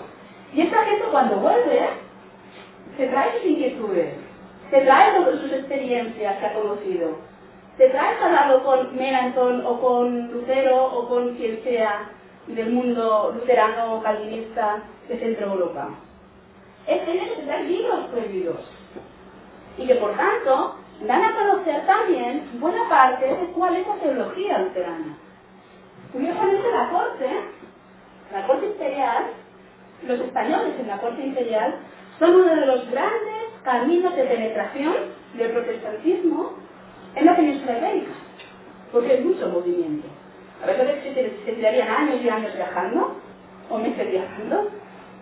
Hay un importante contingente en español que tiene interés en lo que está ocurriendo alrededor de Lutero y que cuando vuelve a España se trae esta inquietud y también su biblioteca que ha podido recaudar y que se ha podido hacer aquí y allí mientras estaban sus viajes. Bien, hemos hablado de las causas matizables de la reforma que mm, por sí mismas solas no explican la cuestión de por qué la reforma no se implantó en España, sí explican en conjunto cuál es la situación y dan, digamos, causas coyunturales de por qué finalmente la reforma no acabó prosperando en España, pero yo creo, en mi interpretación, o la de este autor que os he dicho, en la cual yo creo que eh, va muy bien dirigida, él habla de que la causa verdadera, entre comillas, pero vamos, la causa que aglutina todas estas y que en realidad eh, explica el por qué definitivamente no hay reforma protestante en España es la herencia mental de la reconquista. Y es por eso que hemos empezado hablando de la reconquista. No porque a mí me apeteciera dar un curso así express de, de la reconquista o de la situación a partir de la reconquista, sino porque tiene mucho que ver con el acogimiento que recibe el protestantismo en la península ibérica. La primera cruzada de, de Oriente, del cristianismo, ¿cuál es? ¿Cuál es la primera cruzada contra el mundo, contra el mundo islámico? ¿No? ¿La primera cruzada es esta? ¿Claro? ¿Claro? ¿Claro? La primera cruzada, a pesar de que se hable de primera y segunda cruzada, y uno piensa en Jerusalén y los templarios y los cruzados, allí, y esas historias, la primera eh, cruzada tal cual, es decir, aquella que va dirigida a reconquistar un territorio tradicionalmente cristiano y además eh, amparado por una bula y además con la certeza de que si uno moría la reconquista se ganaba, bueno, la cruzada, se ganaba el cielo, es la reconquista, que de hecho es el modelo de la cruzada que luego ocurre en Jerusalén. A partir de aquí nacen las cruzadas en realidad. ¿Qué pasa? Que esto eh, en, en, la península ibérica la reconquista no es solo puntual, no solo ocurre durante unos pocos años, sino que es un periodo que dura siglos, desde el siglo VIII hasta el siglo XV. Son muchos siglos de una sociedad absolutamente orientada y movilizada hacia la acción militar y guerrera. Y además lo hace con una cosa que es muy importante, que se llama, eh, bueno, me explica bastante bien cuál es la relación entre los distintos grupos presentes en la península ibérica del momento, muy orientada, como digo, y muy dirigida por una cosa que se llama el eje honor-vergüenza. ¿Alguien sabe lo que es el eje honor-vergüenza? ¿No? El eje honor-vergüenza es un término sociológico. Y es un término que en realidad se aplica, de hecho, al Nuevo Testamento, a los estudios del Nuevo Testamento. Y que es muy típico de las, de las sociedades mediterráneas. Las sociedades mediterráneas se, dice que son, no se dice, que además son, sociedades muy competitivas en el que uno eh, busca mucho reconocimiento social. Es decir, eh, la ostentación y la consecución de la honra. Las mujeres normalmente, bueno, normalmente no siempre, o al menos en el mundo ya del Nuevo Testamento, me refiero ahora en particular, tienen vergüenza. Es una cosa que tienen que proteger. Los varones tienen honor. Y el honor solo se reconoce públicamente. No es una cuestión asociada a la riqueza. No es una cuestión solo asociada a mi ascendencia familiar y genealógica. Es una cuestión asociada a el reconocimiento que hacen mis padres de mis gestas y, de, mis, de, de mis buenos actos, de mi fama en la sociedad. Este eje existe y se desarrolla en la época en la que estamos hablando, en la época de la reconquista durante todo este periodo. Porque la reconquista crea como dos grupos principales, podríamos decir, que además opuestos socialmente entre sí. Los cristianos viejos y los, los cristianos nuevos. ¿Y quiénes son los cristianos nuevos? Los conversos, tanto judíos como, como musulmanes, budistas. ¿Qué ocurre? Que el buen cristiano es el cristiano viejo. El cristiano que no tiene eh, ascendente o los tiene muy antiguos hasta conversos. De tal forma que esto incluso se implanta en medidas sociales y administrativas importantes en el siglo XVI, como son, anteriores también, como son los estatutos de limpieza de sangre. No todo el mundo podía acceder a la, mm, a la administración real, por ejemplo. Uno necesitaba tener un documento que demostrara su limpieza de sangre. O bien era totalmente cristiano viejo, o que sus antecedentes conversos en el caso de los tuviera eran ya tan, tan, tan, tan, tan lejanos que ya no importaran.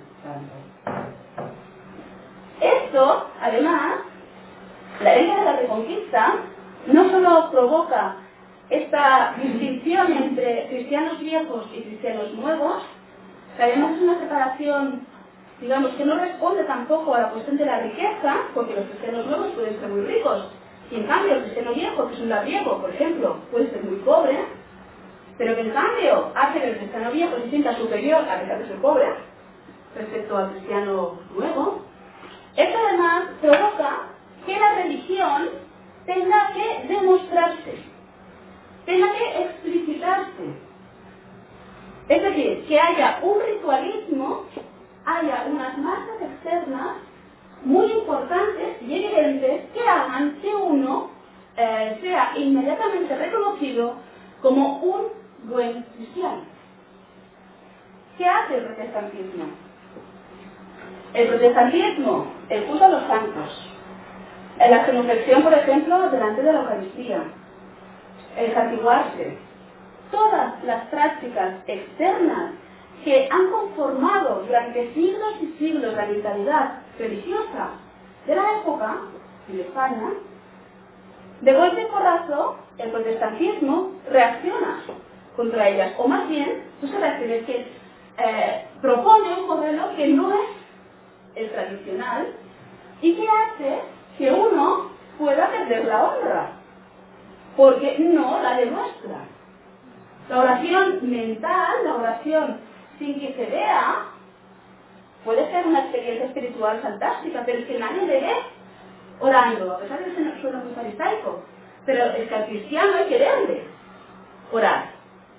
Hay que ver que es distinto del mal cristiano, hay que ver que es distinto del judío o del musulmán, o del musulmán, perdón.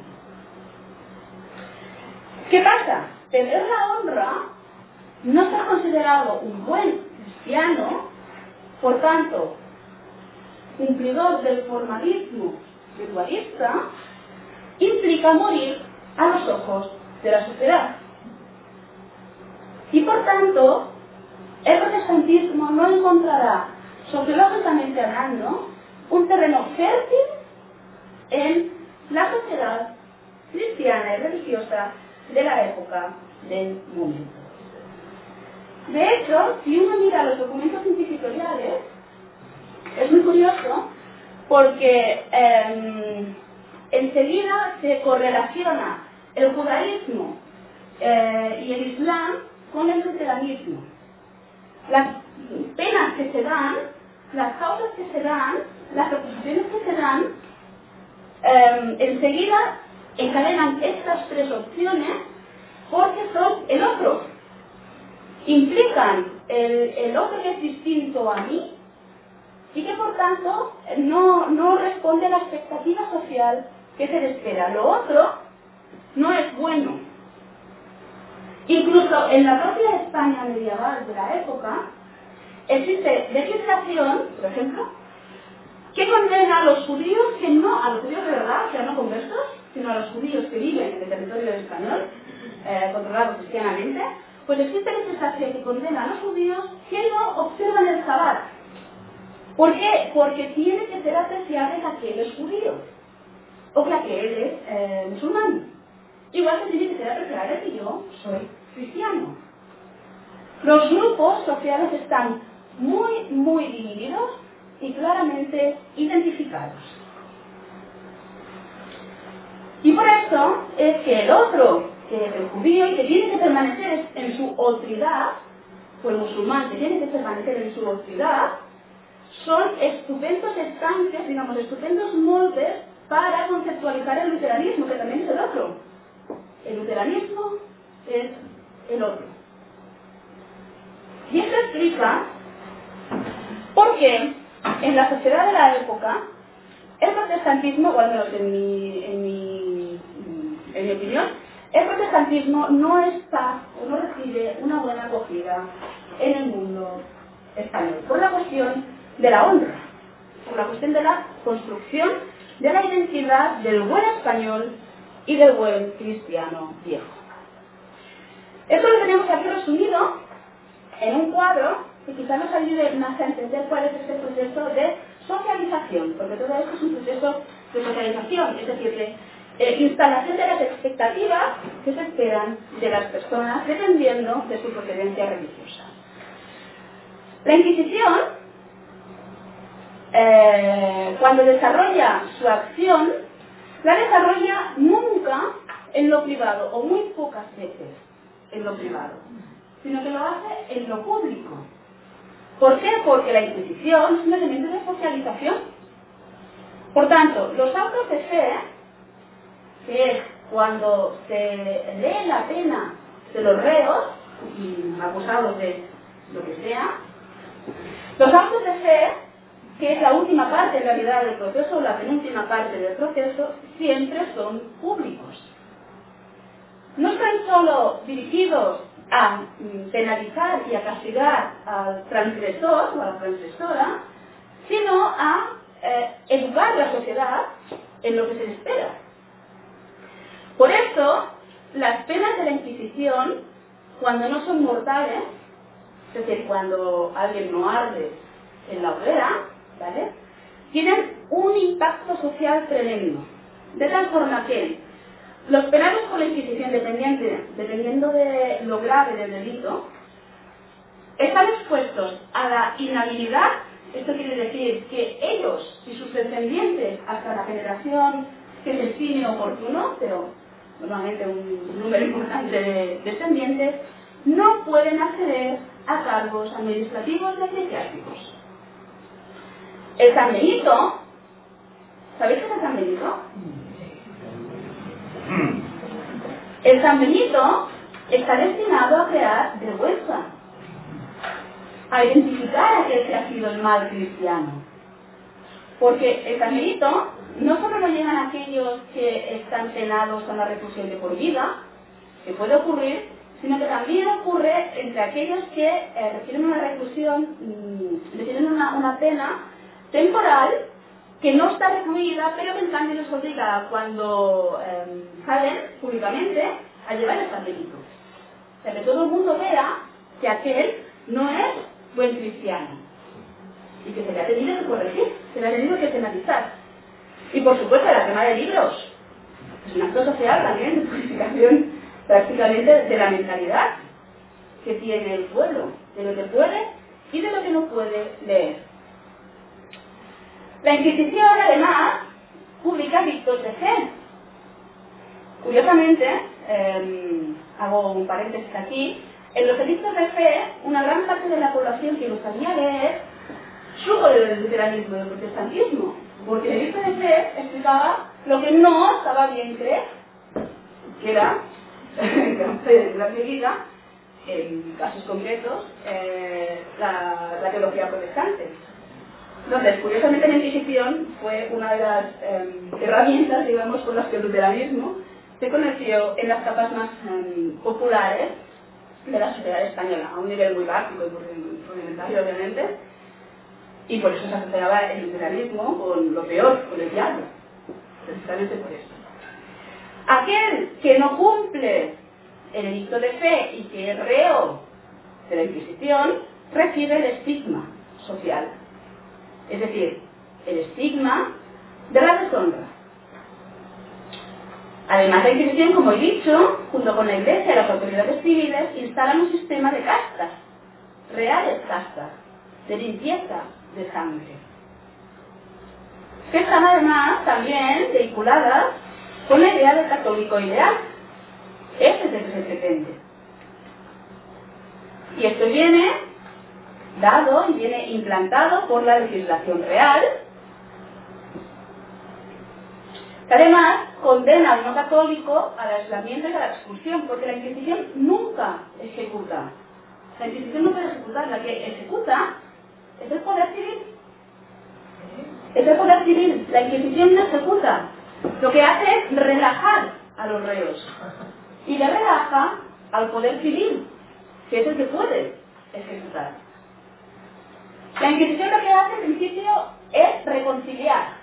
Estos son los que abjuran de su, de su delito o de su sospecha de delito, porque hay además distintos grados de abjuración dependiendo de la gravedad de lo que a uno se le acusa. Por ejemplo, la bigamia eh, recibe, cuando el reo la, la confiesa, eh, recibe lo que se llama una abjuración de ley, que es una abjuración leve.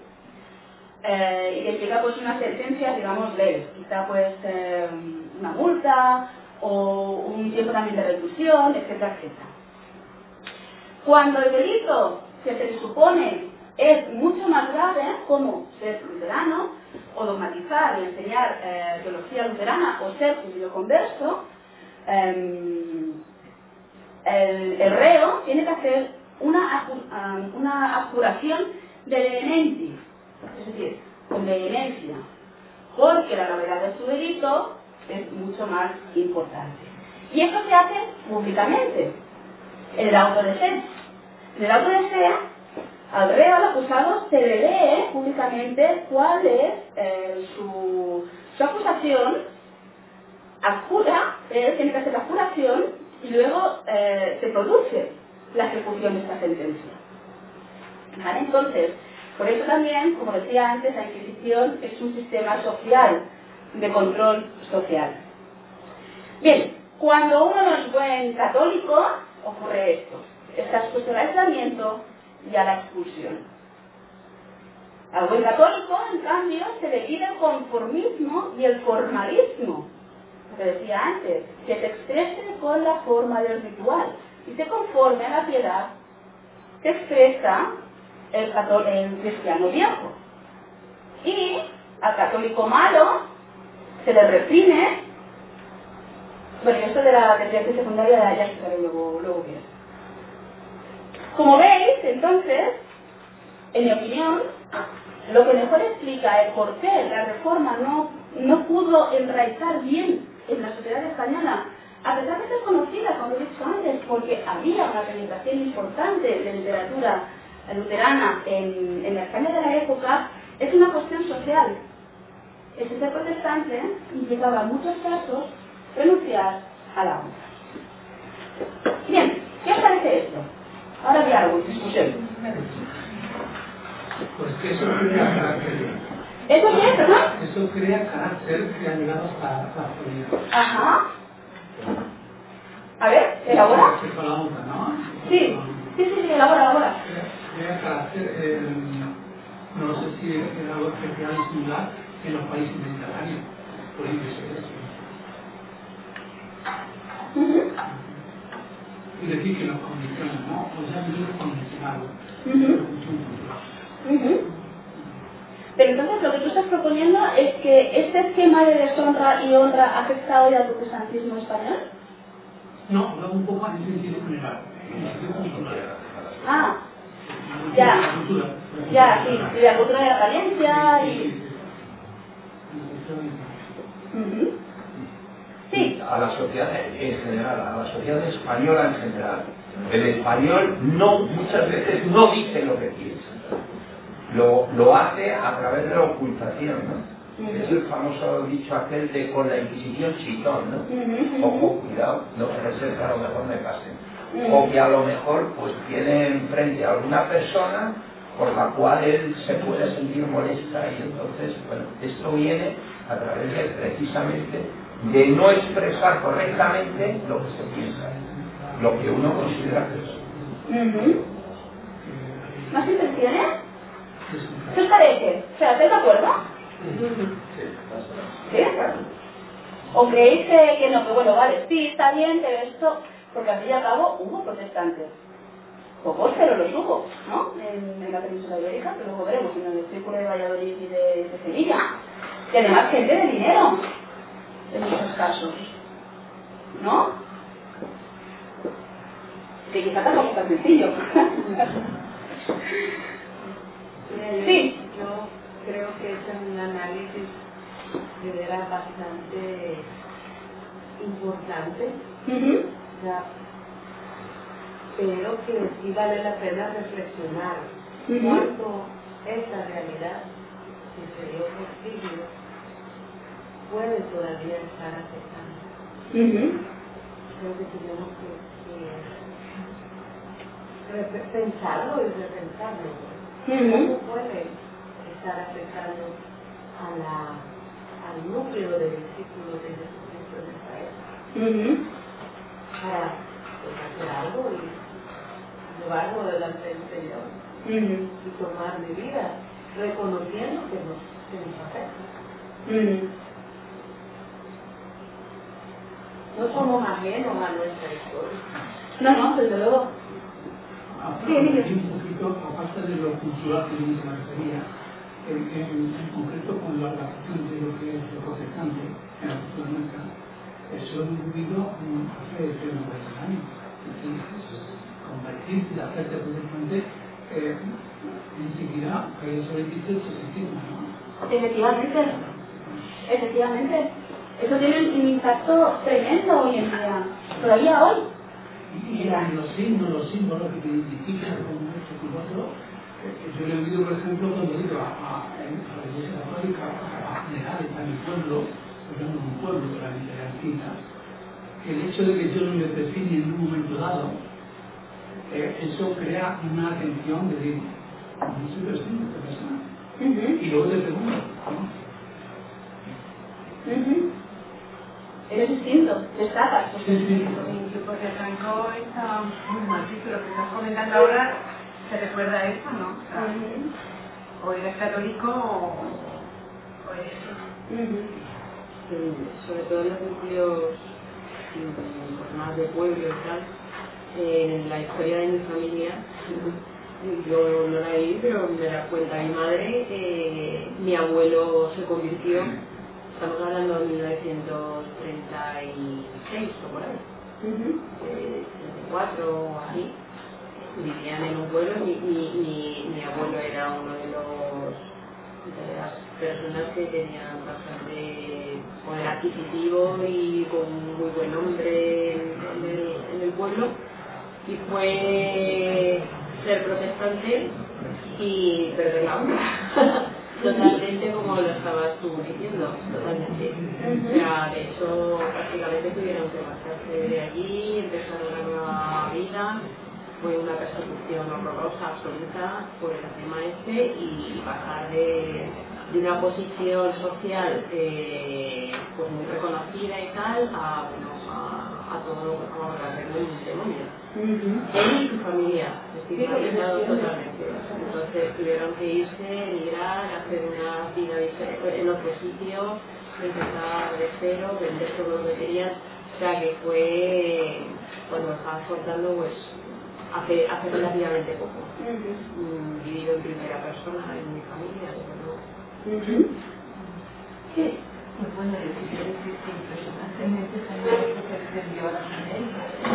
Efectivamente, por ese modelo editorial español. Claro, España extendió allá y pasó exactamente lo mismo. Y hasta el día de hoy continúa siendo bastante difícil, a pesar que allá se ha dado más ahora en proceso, pero ha sido épocas, como dicen, tremendas de persecución, no han sido. Sí, ahorita. Yo creo que salvar todas las distancias y todos los años y siglos que han pasado, aún todavía seguimos con lo mismo. La Iglesia Católica impone, la o lo que sea, impone. Es pregunta de mi propia persona cuando lo fue a guerra durante no sé cuántos años. No podías ir a estudiar, sino que la, la, em, ¿cómo se llama? ¿Cómo la- La confirmación. La confirmación. No lo llaman confirmación. Sí, sí. Bueno, sí. Bueno, lo, lo que hacen los niños hasta los nueve años. a los nueve años.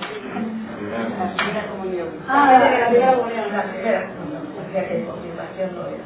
sea, es, si una persona estaba trabajando y tenía un puesto realmente importante y, ese, y, se cambiaba el dueño porque se había muerto, entran toda la serie de élites católicas y resultan los eliminan de una manera o de otra. O sea que aunque no estamos en la Inquisición, yo lo que creo es que la Iglesia Católica siempre será así. Bueno, siempre no puedo decirlo, no digo, no, y no es igual, ¿eh? no se puede comparar, ya lo sé, pero que estas cosas existen en nuestros días, quiero decir, y hay que ver de años que han pasado. Hombre, yo creo que no es lo mismo. ¿eh? O sea, sinceramente creo que ha habido una evolución importantísima. Yo solamente por lo que me cuenta mi, mi, mi familia, por la experiencia que han tenido y tal, y ahora lo que, lo vivimos, yo sinceramente creo que la cosa ha evolucionado, que es muchísimo más abierto, mucho más inter, eh, eh, están mucho yo creo en el tema de, de, integrar a todo el mundo. Las nuevas generaciones pasan totalmente de este tema, o sea, yo lo digo por mis hijos y, por el entorno que, en el que viven, como que les, les resuena un poco todo esto y no, no hay ese, yo creo que no hay ese, esa persecución, ese pique, también porque la sociedad pues es mucho más abierta en un montón de aspectos más, tenemos, yo creo que el nivel cultural también ha subido y eso, o sea que sinceramente no creo que estemos en la misma situación y vamos, nosotros tenemos amigos católicos, nos movemos mucho en círculos católicos súper abiertos y integradores, o sea, si podrían comentar, si la comentan al respecto, pues claro, cómo afecta esa historia a nuestro ámbito ahora, y claro, si nos movemos en un ámbito religioso, católico, si vemos lo que está pasando con grupos de un pueblo, vecinos desantiguan y ya se han echado del ojo. Pero a lo mejor te mueves en el medio de que no son creyentes y a lo largo de la sociedad lo que hacen es, por todo lo que ha pasado en la historia, mirar con un poco de recelo e incluso asco que la gente siga llevando una, una fe basada en apariencia. Entonces, cuando tus compañeros ven que tú llevas una fe que no tiene nada que ver con estos símbolos, les parece atrayente. Y es triste, pero ahí está la oportunidad también. Y a lo largo de la historia también, a través de cosas tristes que han pasado, nosotros como protestantes encontramos la oportunidad de mostrar una fe diferente. Entonces también ver esto como, como algo bueno y positivo, según el medio donde que, que se puedan mover. Es decir, eh, no, di, di, di tú, y luego digo yo. No, bueno, en, en, relación al tema de lo que decía esta señorita, efectivamente este es el código que se produce en España, obviamente tiene consecuencias en la historia. Y ese modelo también se replica en Latinoamérica. La presencia, digamos, con todos estos valores, con toda esta clase magistral que tú nos has dado, se reproduce también. Pero también hay que hablar algo, yo creo que es mirando todo desde el punto de vista con una crítica tan ácida hacia la Iglesia Católica, también hay que romper unas lanzas. Porque a pesar de todo, que puede ser criticable, también, por ejemplo, en Latinoamérica, digamos que quizás donde tuvo mayor fuerza porque se daba en un, en un contexto distinto. Pero, por ejemplo, el, el, el papel que cumplió también la Iglesia Católica en Latinoamérica también sirvió de freno para muchos abusos que se cometieron contra los pobres. Entonces, también ahí hay un aspecto eh, positivo, porque e, e, ese modelo, todo esto que digamos que desde, desde este contexto europeo se mira con un ojo crítico, en Latinoamérica tuvo quizás otro aspecto más humanista, donde también sirvió de freno para muchos de los abusos que se. Aquí también, ¿eh? No solo sirvió de... Y ellos cambian, hay papas jesuitas. Claro, claro, claro. No solo una cuestión de Latinoamérica, y es verdad, y eso tienes mucha razón, que la historia nunca es en blancos y negros. Porque la historia siempre toma parte en un sitio en particular, ¿no? Con un contexto y unas condiciones particulares. Entonces yo creo, por eso le decía a Margarita, por ejemplo, a mi, a mi madre le pasó como a ti. O sea, mi madre no pudo continuar estudiando porque no hizo la primera comunión. Y matrimonios, ¿eh? Sí, pero luego no se podía casar si, si no era católico porque tenía que tener el, el registro civil y, y, no se podía uno casar civilmente sin haberse bautizado. Arre. Pero, así como mi madre no pudo, no pudo concluir estudios básicos porque el no hizo la primera comunión, yo me licenciado en una universidad católica, por ejemplo. No, no, no es lo mismo el catolicismo que existía hace 40, 70, 50 años que el existe ahora mismo. Y es verdad que el catolicismo existe muchos también. La Iglesia Católica no es solo, es una, pero tiene, tiene muchas expresiones distintas también. Hay gente eh, con muchas sensibilidades, otras unas abiertas, otras más cerradas. Sin embargo, yo creo que en el mundo protestante, acabo de esto, Carmen habla y nos vamos a determinar. ¿eh? Em, yo creo que en el mundo protestante, en realidad, seguimos un poco em, enconados con la cuestión em, esta, de la autoestigmatización, que es eh, aquí, desviación secundaria y estigmatización, pero en este, en este caso autoestigmatización. ¿Y esto por qué? Porque es un reflejo sociológico, en realidad. Antes decía eh, que el otro define lo que no hay que ser, es decir, yo soy lo que soy porque él o ella no es lo que yo soy. ¿vale? Y esto establece las distinciones entre los distintos grupos. ¿Qué ocurre? Que la diferencia es una constitución esencial de la formación de la identidad, que es lo que hemos estado viendo antes. Pero esta formación de la identidad tiene como tres procesos. La categorización, la identificación y la comparación. Si no os da tiempo apuntarlo, tranquilos, porque esto lo subiremos, como siempre, en la web de la facultad, en la web del taller teológico. La categorización implica la tipi- tipificación y etiquetación de los grupos según sus rasgos más sobresalientes. Por ejemplo, todos los rockeros conducen Harley Davidson. ¿Vale? Por ejemplo. La pertenencia a un grupo viene dada por el compromiso personal con las normas sociales de ese grupo, es decir, con lo que el, gru- el grupo considera aceptable. En este caso sería de los cristianos viejos, como hemos visto antes, ¿vale? lo que implica ser el cristiano viejo.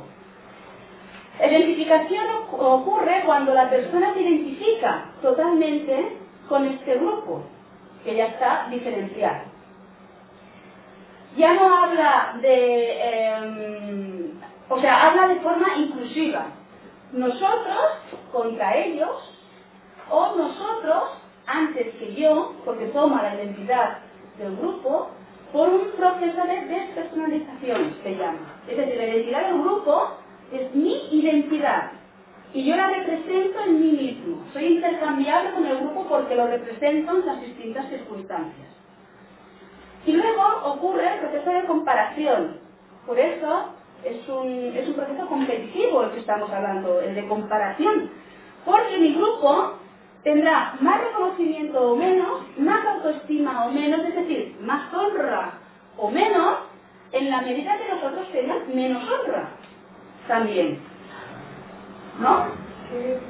Efectivamente, es un sistema de comparación por competencia. Por eso, las sociedades mediterráneas son agónicas. Todo el mundo compite. La apariencia es competición también. Pero ¿qué ocurre? En el mundo protestante ocurre también un fenómeno psicológico que es este que decíamos de la desviación secundaria y que yo categorizaría más bien como el de autoestigmatización.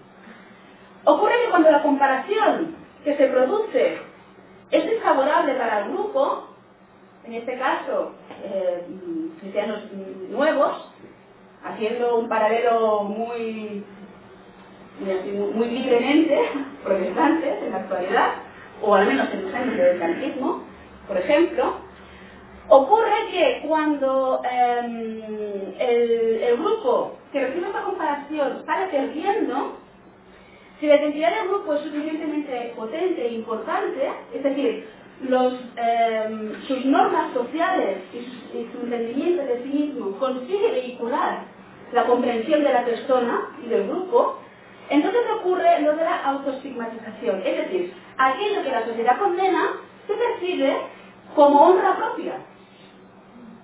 Por ejemplo, los negros en las plantaciones estadounidenses, el West End, por ejemplo, viene de procesos de autoestigmatización, de valorar aquello que la cultura mayoritaria rechaza. Y eso es lo que hace el protestantismo, o hizo el protestantismo del siglo XX o una gran parte del siglo XX, podríamos decir. Aquello que la sociedad rechaza, porque efectivamente hay reglas que en el franquismo, que tendrán el último gran intento de construir un Estado a través de la religión en Europa, desde el, el, el franquismo, hay reglas sociales, normativa, política y legislativa que convierten a los protestantes en ciudadanos en segunda. Pero eso implica una lectura positiva para el propio grupo, a pesar de que sea negativa para la sociedad. ¿Qué pasa? Que, que este es el paradigma, en mi opinión, y aquí está la historia, ese es el paradigma que actualmente funciona entre los protestantes actuales. Es decir, seguimos en un, en un modelo de autoestigmatización cuando el catolicismo en la sociedad actual ya no sigue ese modelo, como decía Rocío. ¿No? Nos seguimos reafirmando en algo que, eh, pues, en algo que nos definía y nos define, pero resulta que el grupo que marcaba las normas sociales imperantes ya no es aquel grupo. ¿Me ves? ¿Me seguís? ¿No? Estamos como, como, como anclados, ¿no? Allí en, un pasado que ya no es el real futuro. Es algo que se retroalimenta. Por supuesto. Pero ¿qué pasa? Se retroalimenta, y esa es la otra parte, pero internamente. Porque como el proceso sigue activo, entonces la estigmatización o la autoestigmatización no se produce respecto al catolicismo, sino respecto a otras eh, ramas de protestantismo. ¿Qué es lo que pasa hoy, creo, en nuestra sociedad española evangélica? Que es que las distintas denominaciones han entrado en una competencia interna que reproduce el modelo externo, que es el que siempre le ha permitido entenderse y explicarse, pero lo hace ahora internamente. ¿Me entendéis? Mi interpretación personal.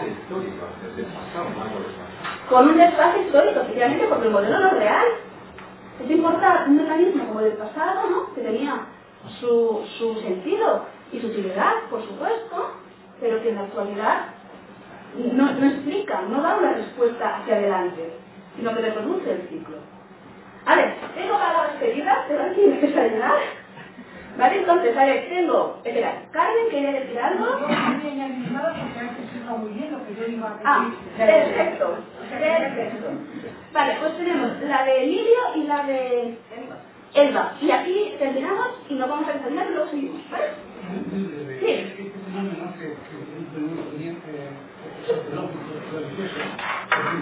el estigma que me echan encima, utilizarlo como algo positivo. Pero es un fenómeno que ocurrió en el movimiento cristiano femenino.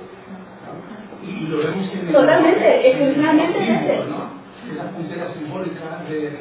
Porque ellos, los de fuera, etcétera, etcétera. Efectivamente. Sí, sí, el modelo es el mismo. Los primeros cristianos se autoestigmatizan. Efectivamente. Mira, a mí lo que me preocupa de todo esto es que católicos, evangélicos, pero hay un- una población posmoderna y postcristiana que nos está observando. Y ellos no son bobos, ellos se dan cuenta del, del fenómeno. Y de pronto dicen, no, ni el catolicismo ni el evangelio vale nada, todo a la basura. Yo creo que allí tiene que estar nuestra reflexión y nuestra humildad. Decir, Señor, ayúdanos, porque hay una población que necesita ser discípulos de Dios. Pero, que observando estos fenómenos, todo lo tira Yo creo que eso lo hemos notado los que vamos por la calle, tratando de compartir el Evangelio con otras personas. Ese rechazo tan brutal. Pero yo diría que en este caso, quizá algo de esto pueda tener que ver, pero yo creo que en este caso es más bien el, el fenómeno de la posecolonización. Es decir, de la, que la sociedad actual no admite las tradicionales mediaciones de la, de experiencia religiosa. ¿Y qué pasa? Que el protestantismo en España es tan minoritario que es que automáticamente se identifica con iglesia, con iglesia católica o con el recuerdo de la iglesia católica. Y además, aquí es minoritario, pero en Alemania es mayoritario. Entonces, es una estructura tradicional la del protestantismo también. Pero aquí no se ha desarrollado exactamente, pero allí sí, con lo cual es una mediación tradicional histórica que hoy en día no soluciona eh, la respuesta, no da la respuesta que la sociedad actual parece estar buscando. Vamos a hablar, ahora que ya tenemos esbozado de panorámica social, la panorámica social, religiosa, que existe en el siglo XVI hispano, vamos a hablar de dos grupos eh, relacionados en cierta medida uno con el otro y que eh, nos van a ocupar el resto del taller. Espero que podamos hablar de estos... ¿Alguien ha llamado? ¿No? Vale. De estos dos grupos eh, me voy a centrar sobre todo en la primera parte en los alumbrados y en Juan de Valdés y si nos da tiempo hablaremos un poco de los círculos protestantes de Valladolid y de, Sevilla pero esto igual no nos da tiempo y entonces os dedicaría a, una ponencia que yo ya hice sobre este tema, que está online y que podéis ver, ¿vale? En la Universidad de Granada, ¿vale? Este tema, así que os la voy a explicar. Bueno, a ver, vamos a empezar con el primer grupo, que son los alumbrados. ¿Alguien sabe qué son o quiénes son los alumbrados?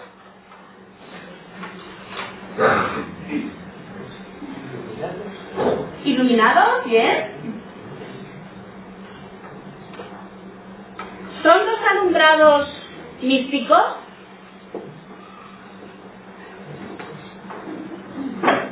Aquí tenemos el famoso éxtasis de Santa Teresa de Berlín.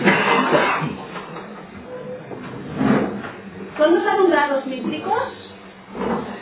Bueno, si no sabéis lo que son los alumbrados Puede ser. Bueno, a ver, pues los alumbrados no son místicos. Al menos los alumbrados de los que hablaremos. Porque el alumbrismo es un fenómeno muy interesante, pero también muy complejo, que además todavía se ha estudiado relativamente poco, porque además hay falta de documentación, gran parte de lo que se sabe de ellos procede de las actas inquisitoriales, de los procesos que se eh, pusieron en marcha contra grupos alumbrados, con lo cual eh, es un relato, digamos, desde una perspectiva negativa y además eh, muy, muy sucinta, con, con, con, poca documentación más allá del, relato pues, que hacen los propios inquisidores. Bien, el alumbrismo es un fenómeno que en realidad eh, aglutina distintas sensibilidades religiosas de la época. He dicho el siglo XVI era un siglo eh, en España también especialmente eh, inquieto espiritualmente, que tiene hambre de un verdadero seguimiento de Jesús, un discipulado comprometido, y que eh, Cisneros introdujo no solo eh, un intento que culminó en, éxito en algunas circunstancias, en otras que quedó a medias, eh, un intento de reforma de la espiritualidad y que eh, con ello también introdujo una buena parte de literatura mística que hasta entonces no era accesible en castellano, en lengua vernácula, en, en, nuestro, en lo que hoy es nuestro territorio, en España.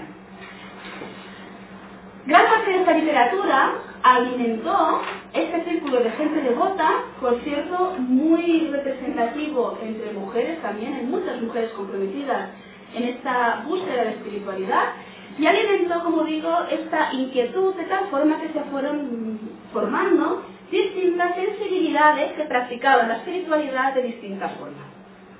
Una de ellas es la espiritualidad mística, esta sí efectivamente mística, que dará, eh, se formará sobre todo alrededor de los franciscanos, de los franciscanos eh, observantes, como he dicho antes, y que se completarán algunas obras como la de Fernando de Osuna, que es el abecedario espiritual, que es la primera gran obra mística española y que de hecho impactará profundamente en Teresa de Jesús, en San Juan de la Cruz, etcétera, etcétera, y de aquí nacerá la gran corriente mística católica eh, de la contrarreforma que se produjo en el siglo XVI.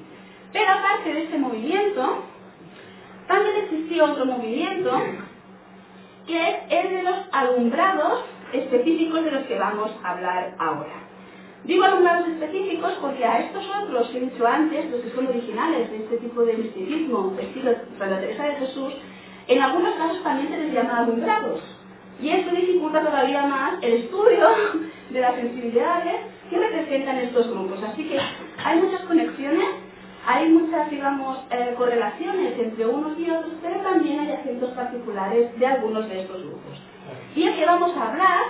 Sobre esto, sí, perdón, también sufrieron una persecución por parte de la Inquisición. Ahora vamos a ir. Ah, No te me ah. No te me. Ya que vamos a ver es efectivamente el grupo de alumbrados que se desarrolló alrededor de dos figuras principales, bueno, en realidad fueron más, eh, que son Inés de la Cruz y Pedro Ruiz de Alcaraz. Inés de la Cruz y Pedro Ruiz de Alcaraz fueron eh, dos figuras pioneras de uno de estos círculos eh, en búsqueda espiritual que se desarrollaron alrededor también a un poco a la vera de grandes familias nobiliarias también interesadas en, eh, en esta espiritualidad más apostólica, podríamos decir.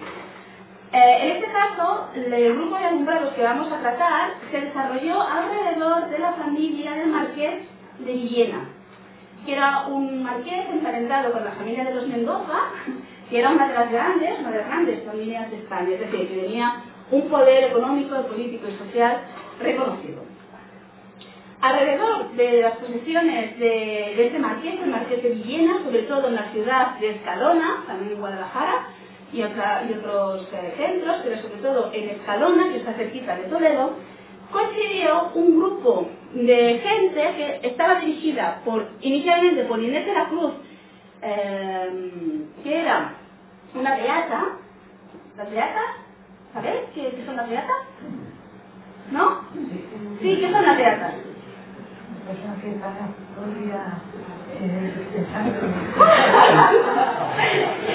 Vale, esa es, la, la, acepción corriente, o sea, actual. Pero no es la original. Los que están antes que los santos, cuando los eh, No. reconocen también, ¿no? A ver, no, si digo Belina, Así. ¿sí? ¿Belina? ¿No tampoco?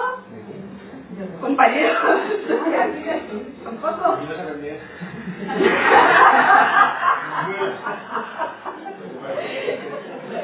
Es verdad que además no habéis pasado por historia uno todavía. Ya las.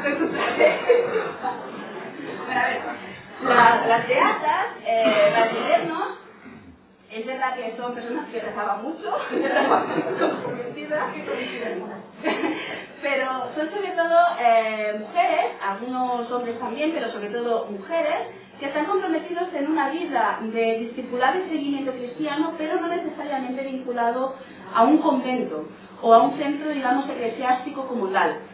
Pueden ser mujeres que deciden, por ejemplo, emparedarse, las famosas emparedadas, bueno, famosas, las emparedadas castellanas de este tipo de beatas, mujeres que se emparedaban al lado en una, en una capillita fuera de la catedral, por ejemplo, y que atendían espiritualmente a las personas que querían consultarlas, estaban separadas del mundo, pero con una ventana pues se relacionaban con el mundo, y de hecho tenían una gran influencia en las ciudades, porque em, atraían, digamos, o tenían un- un- una gran autoridad espiritual que se les reconocía.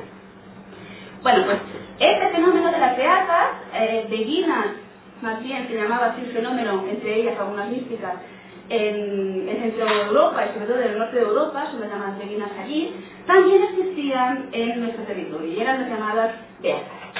Estas beatas, que como digo tenían en algunos casos raíces místicas importantes, participaron en el movimiento del alumbrismo, de eh, los alumbrados. Y desde la cruz era de hecho una de ellas.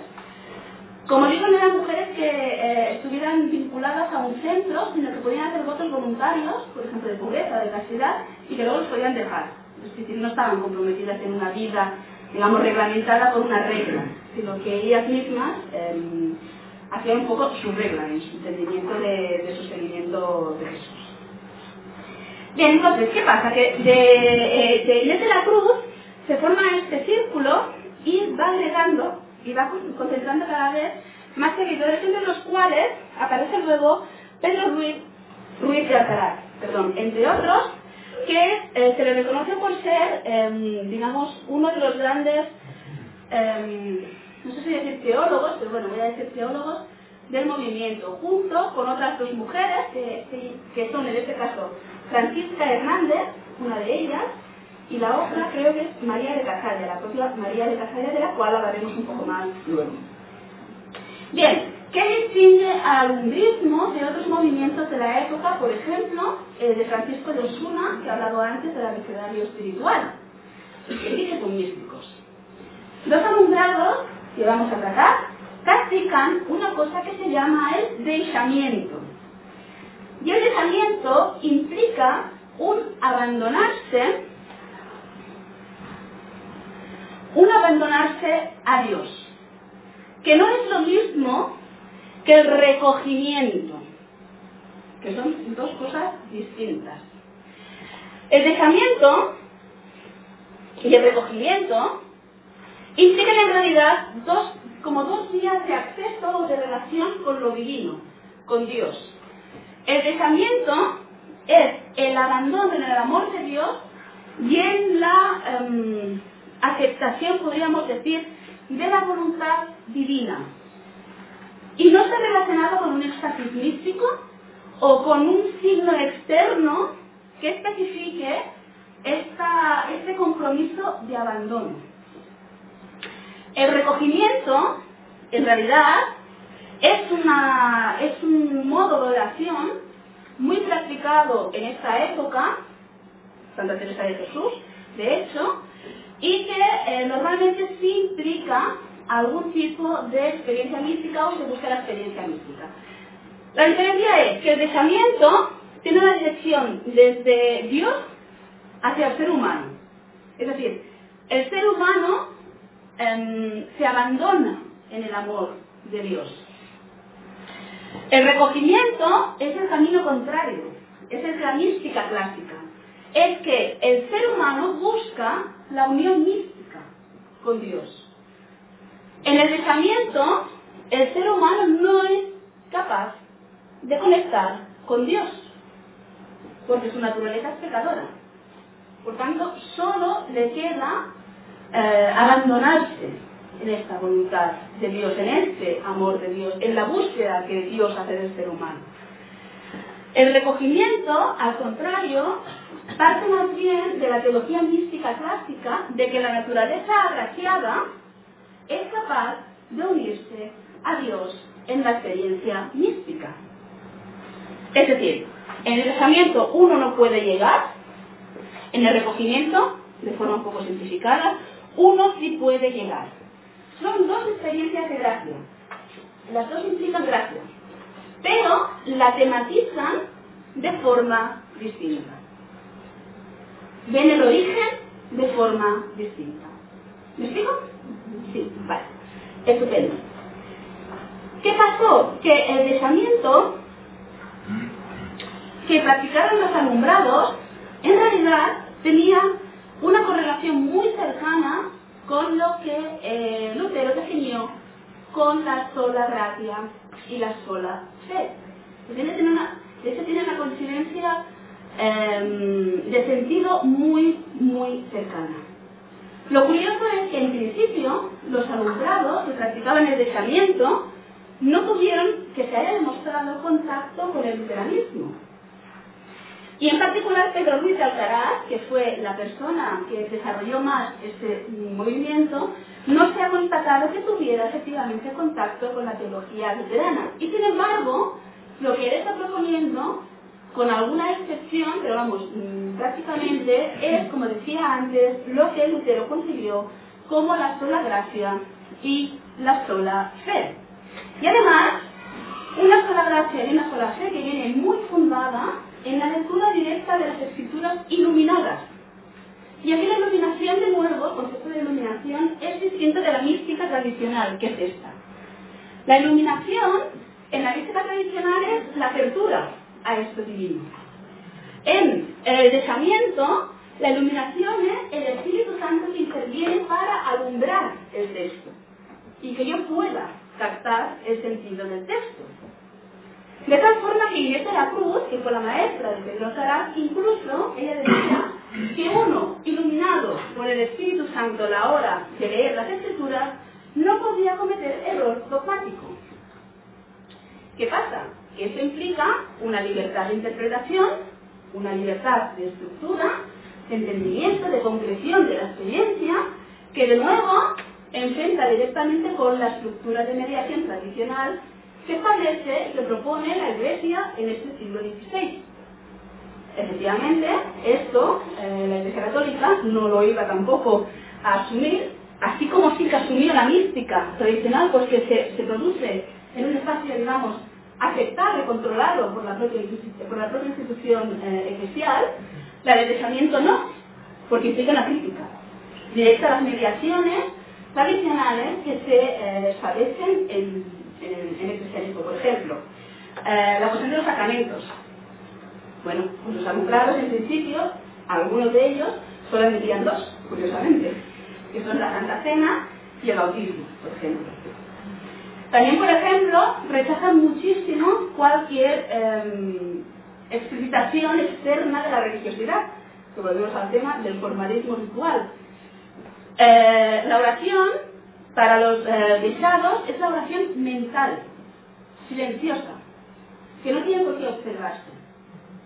Para gran parte del catolicismo y de la mística de esta época, es una oración que se ve, porque tiene el componente estático por una parte y el componente sociológico que ya hemos hablado por otra. De hecho, eh, los alumbrados eh, dieron, dieron pie también a otra figura interesante que hablaremos de ella, que es Juan de Valdés. Juan de Valdés tiene eh, correspondencia con el grupo de alumbrados porque Pedro de Alcaraz en realidad fue su maestro. Y gran parte de las enseñanzas de Juan de Valdés, al menos en su primera época, son como la sistematización de las enseñanzas de los alumbrados.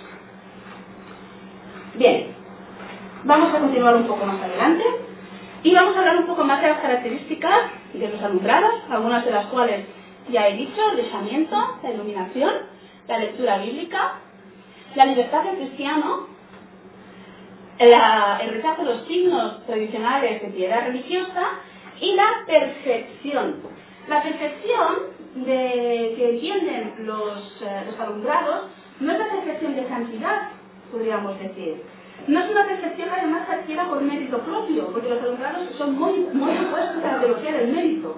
El ser humano no puede tampoco eh, conseguir mérito para su salvación, sino que la percepción es aquella vida que se vive conforme a la voluntad de Dios, pero no por, eh, por una circunstancia intrínseca e inherente, porque uno tiene la naturaleza agraciada, sino por pura gracia. De tal forma que el cristiano continúa siendo justo y pecador. Es decir, está denunciando lo que es gran parte de la teología de Lutero, la teología de la justificación de Lutero, con sus propias categorías, pero en un mismo horizonte. En cambio, la teología católica del momento admite y entiende que cuando el cristiano es justificado ya no es pecador, porque tiene la gracia inherente. Y en cambio estos siguen todavía un poco con la, con la, con la doble vía, ¿no? De que uno sigue siendo pecador a pesar de que la gracia actúa en uno y también le justifica. Ellos no hablan de justificación, este no es el lenguaje de los alumbrados. Hablan de perfección, como decía, del abandono de Dios y sobre todo de la experiencia. Porque el abandono de Dios, como decía antes, no es un abandono puntual que se, eh, que se perciba o que suceda en un momento eh, concreto, sino que es algo que uno experimenta constantemente a lo largo de su vida, en la medida que se conforma a esta voluntad de Dios. Por tanto, como ves, como veis, son dos modelos distintos y es por eso que los alumbrados también efectivamente fueron perseguidos por la Inquisición. Esto ocurrió sobre todo en 1524, más o menos. La Inquisición arrestó a Pedro, Pedro Luis de Alcaraz, que como he dicho era uno de los em, pioneros, uno de los dirigentes de este movimiento, y en el año 1525 publicaron el edicto contra los alumbrados. Es un edicto interesante, eh, si alguien lo quiere ver, lo tengo, por aquí, porque además mucho que el, edicto está hecho muy, como diría, muy en respuesta a las propias cartas de confesión de Alcaraz. Y en esto vemos que también la Inquisición era una herramienta muy normalizada en la sociedad española de la época. Cuando, cuando la Inquisición apresa a Alcaraz, finalmente le dejará libre a cabo de unos 10 años o así, pero le apresa durante un periodo muy importante. Al principio él, que es predicador laico del Marqués de Villena, escribe dos cartas dando cuenta y explicando su concepción de la teología, su concepción de Dios, su concepción del Evangelio, porque está segurísimo que no está equivocado. Es decir, él mismo se pone la soga al cuello, en realidad. Pero porque no tiene eh, conciencia de que sea un hereje a ojos de la Inquisición. Con lo cual, como os decía antes, esto nos indica que la Inquisición, el pasar cuentas ante la Inquisición, la estimación que se tenía de la, de la, de la, de la función de depuración un poco y de control de la religiosidad la Inquisición, socialmente estaba aceptada. No es que no se quiera Inquisición, es que en algunas cosas se la quiere matizar, pero es una herramienta totalmente mm, normalizada y asumida por la sociedad del momento. Bien, eh, la cuestión de- del cesamiento eh, incluso se, se afirma o se resume en un lema muy típico de estos alumbrados, de este grupo de los alumbrados, que dice algo así como, como que el amor de Dios en el, en el ser humano es Dios. De tal forma que esto no implica, como decía, una unión mística, sino que el propio amor de Dios que existe en el ser humano es ya Dios. Es la propia presencia de Dios. Porque el ser humano no es capaz de amar a Dios por sí mismo, ama lo propio, pero no lo divino. El amor de Dios en el hombre es Dios. Hay también otras acusaciones de este edicto que tiene 48 epígrafes y que recoge pues, algunas de las, em, de las acusaciones y delitos de los cuales se acusa a los alumbrados y algunos de ellos son, de hecho, eh, lo que nosotros eh, entenderíamos como eh, teología, teología protestante. Estoy buscando a ver alguno em, que me parece interesante.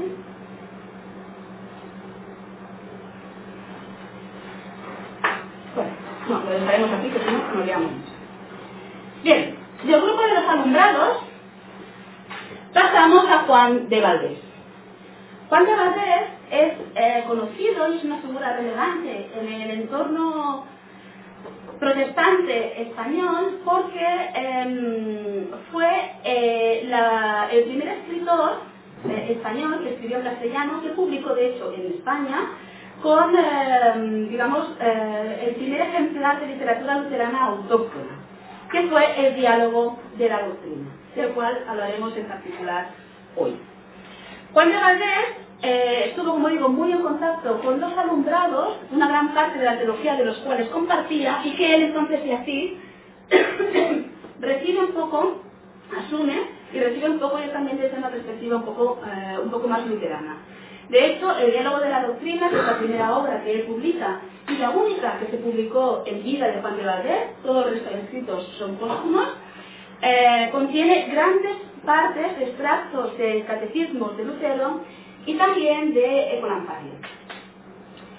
Juan de Valdés eh, nació en 1510 en Cuenca y era hijo de un corregidor, es decir, era hijo de una familia no noble, pero sí bien situada, de, de hidalguía, de la familia de la, de, de la de los hidalgos, podríamos decir, del, del estamento de los hidalgos. Y curioso, o no, tiene un origen converso, tanto por parte de padre como por parte de madre. De hecho, el tío materno de Juan de Valdés sufrió proceso inquis- inquisitorial, que era sacerdote, y finalmente le condenaron a la hoguera. Y este fue eh, por judaizantes. Y esta fue una experiencia que a Juan de Valdés le impactó en particular en su desarrollo de, de su teología. Juan de Valdés aparece, de hecho, en la historia, por primera vez, en el proceso inquisitorial a Ruiz de Alcaraz. Cuando la mujer de de Alcaraz eh, asiste al tribunal inquisitorial, la citan, ella eh, quiere traer a Juan de Valdés, quiere que Juan de Valdés se explique porque dice que él entiende perfectamente lo que su marido quiere decir, lo, de Pedro, lo que Pedro de Alcaraz quiere, quiere, cuál es la teología de Pedro de Alcaraz. Juan de Valdés no, no comparece ante la Inquisición, pero sí se muestra esta correlación muy estrecha entre Juan de Valdés y Pedro Alcaraz. Fue hermano además de Alfonso de Valdés, que es otro, otro nombre importante, porque también él mismo era humanista y además fue secretario imperial de Carlos V. Y estuvo presente en la grieta de Worms, entre otras cosas, y fue quien tradujo también, si no recuerdo mal, la confesión de Augsburgo. Antes de morir, tradujo la confesión de Augsburgo que se le presentó al emperador Carlos V. Por tanto, estaba muy bien conectado eh, tanto Juan de Valdés a través de su hermano como Alfonso de, de Valdés con, digamos, los ambientes erasmistas y muy cultivados de la corte de Carlos V. Cuando el movimiento de, los alumbrados de Escalona finalmente es disgregado con este edicto de 1525 y empiezan los procesos inquisitoriales contra los alumbrados que se alargarán hasta más o menos el 30 eh, y luego ya desaparecerán, puntualmente aparecerán de nuevo denuncias y eh, acciones contra el alumbrismo, pero de forma muy puntual. Juan de Valdés deja Escalona y pasa dos años en Cuenca, que es su tierra de origen. Y en Cuenca escribe gran parte de lo que será el diálogo de la doctrina cristiana. Dos años después, sin embargo, Juan de Valdés eh, ingresará a la Universidad de Alcalá, pero no estudiará teología, estudiará artes liberales, que vienen a ser algo así como las humanidades, entendernos, de, de la época. Y eh, es entonces que eh, decide publicar el diálogo de la doctrina cristiana, que es este librito, con el cual vamos a trabajar un poco, si, si nos da tiempo, y que se publicó en la propia Alcalá de Henares. Eh, el libro, eh, ha habido mucha crítica sobre él, se ha estudiado mucho, eh, no lo publicó él, digamos, por su nombre, sino que fue anónimo, lo publicó como un religioso de Alcalá de Henares. Y no porque él fuera religioso, como entenderíamos hoy, sino porque era estudiante de la Universidad de Alcalá de Henares, que era eclesiástica. Por tanto, todo aquel que formaba parte del cuerpo de Alcalá de Henares se entendería que por extensión era religioso. No necesariamente un religioso comprometido, pues eh, en el credo secular, en el, en el credo secular o en el credo regular. Bien, eh, la vez publica el diálogo de la doctrina, pero lo publica muy revisado. Y además eh, lo publica de tal forma que se puede alinear totalmente en la tradición erasmista que se está cultivando en la Universidad de Alcalá de Henares. Lo hace así porque algunas de las cosas que dice, pues efectivamente serían eh, o le conducirían a ser objeto de procesos de la Inquisición. Y de hecho, cuando lo publica, poco después ya sufre un primer proceso inquisitorial del cual estaba bastante incólume. Posteriormente sufre otro proceso inquisitorial, pero este, como las cosas ya venían un poco más teordadas, en realidad, cuando le comunican que hay un nuevo expediente inquisitorial en su contra, una vez terminados los estudios, eh, él decide irse de España y regala en Italia. En Roma primero y luego en Nápoles.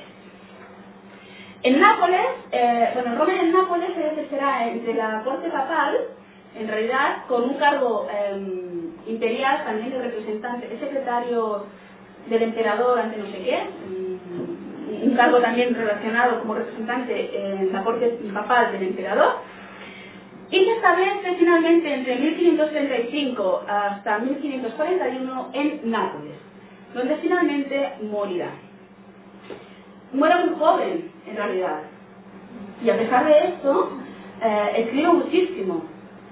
Eh, eh, escribe muchos comentarios bíblicos, de tal forma que es de los primeros, o el primer, digamos, escritor que em, traduce directamente el texto en castellano, y hace los primeros comentarios bíblicos en castellano, muchos traducían, muchos escribían todavía, perdón, en latín. Juan de Valdés casi nunca escribe en latín, sino en castellano. Y además em, crea también, o digamos que su propia personalidad acaba mm, aglutinando un círculo de seguidores en Nápoles que se le llama normalmente el círculo evangélico de, Valdés en el que estaban eh, representados eh, tanto religiosos eh, y personas, digamos, de, de, del mundo italiano de alta sociedad, con un poder político importante y que le darán apoyo a Juan de Valdés. Entre ellos, Julia de Gonzaga, a quien él escribe una obra, un abecedario de la doctrina se llama, poco antes de morir, Pedro Mártir Virmili, que este acabará en Oxford, eh, cuando Valdés muere, se em, lleva un proceso inquisitorial de nuevo contra el círculo evangélico de Valdés y muchos también se marchan, de tal forma que algunos llegan a, Inglaterra, entre ellos Dirmidi, que estará en, Oxford, y que tendrá un papel interesante, importante, en una de las modificaciones del libro de, la oración común, que es una de, de las obras capitales de la reforma inglesa. Bernardino Oquino, que este era mm, un gran predicador muy conocido en la época, de hecho uno de los preferidos del emperador Carlos V, que decía que cuando Quino eh, predicaba las piedras lloraban.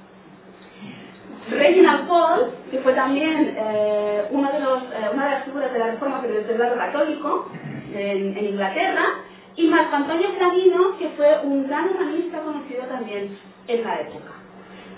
Muchos de estos se disgregaron cuando eh, se inicia un nuevo proceso a la muerte de Valdés contra eh, su círculo y sus obras que empiezan ya a aparecer en los eh, índices de literatura prohibida. En particular, el diálogo de la doctrina, que aparece en los círculos protestantes de Valladolid y de Sevilla.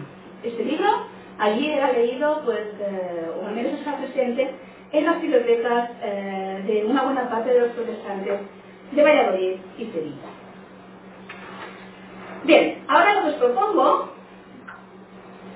eh, es que en vez de explicar yo qué quiere Valdés, lo hagamos un poco entre todos. Así que eh, podríamos hacer una actividad, son las... Eh, a 1 menos 10.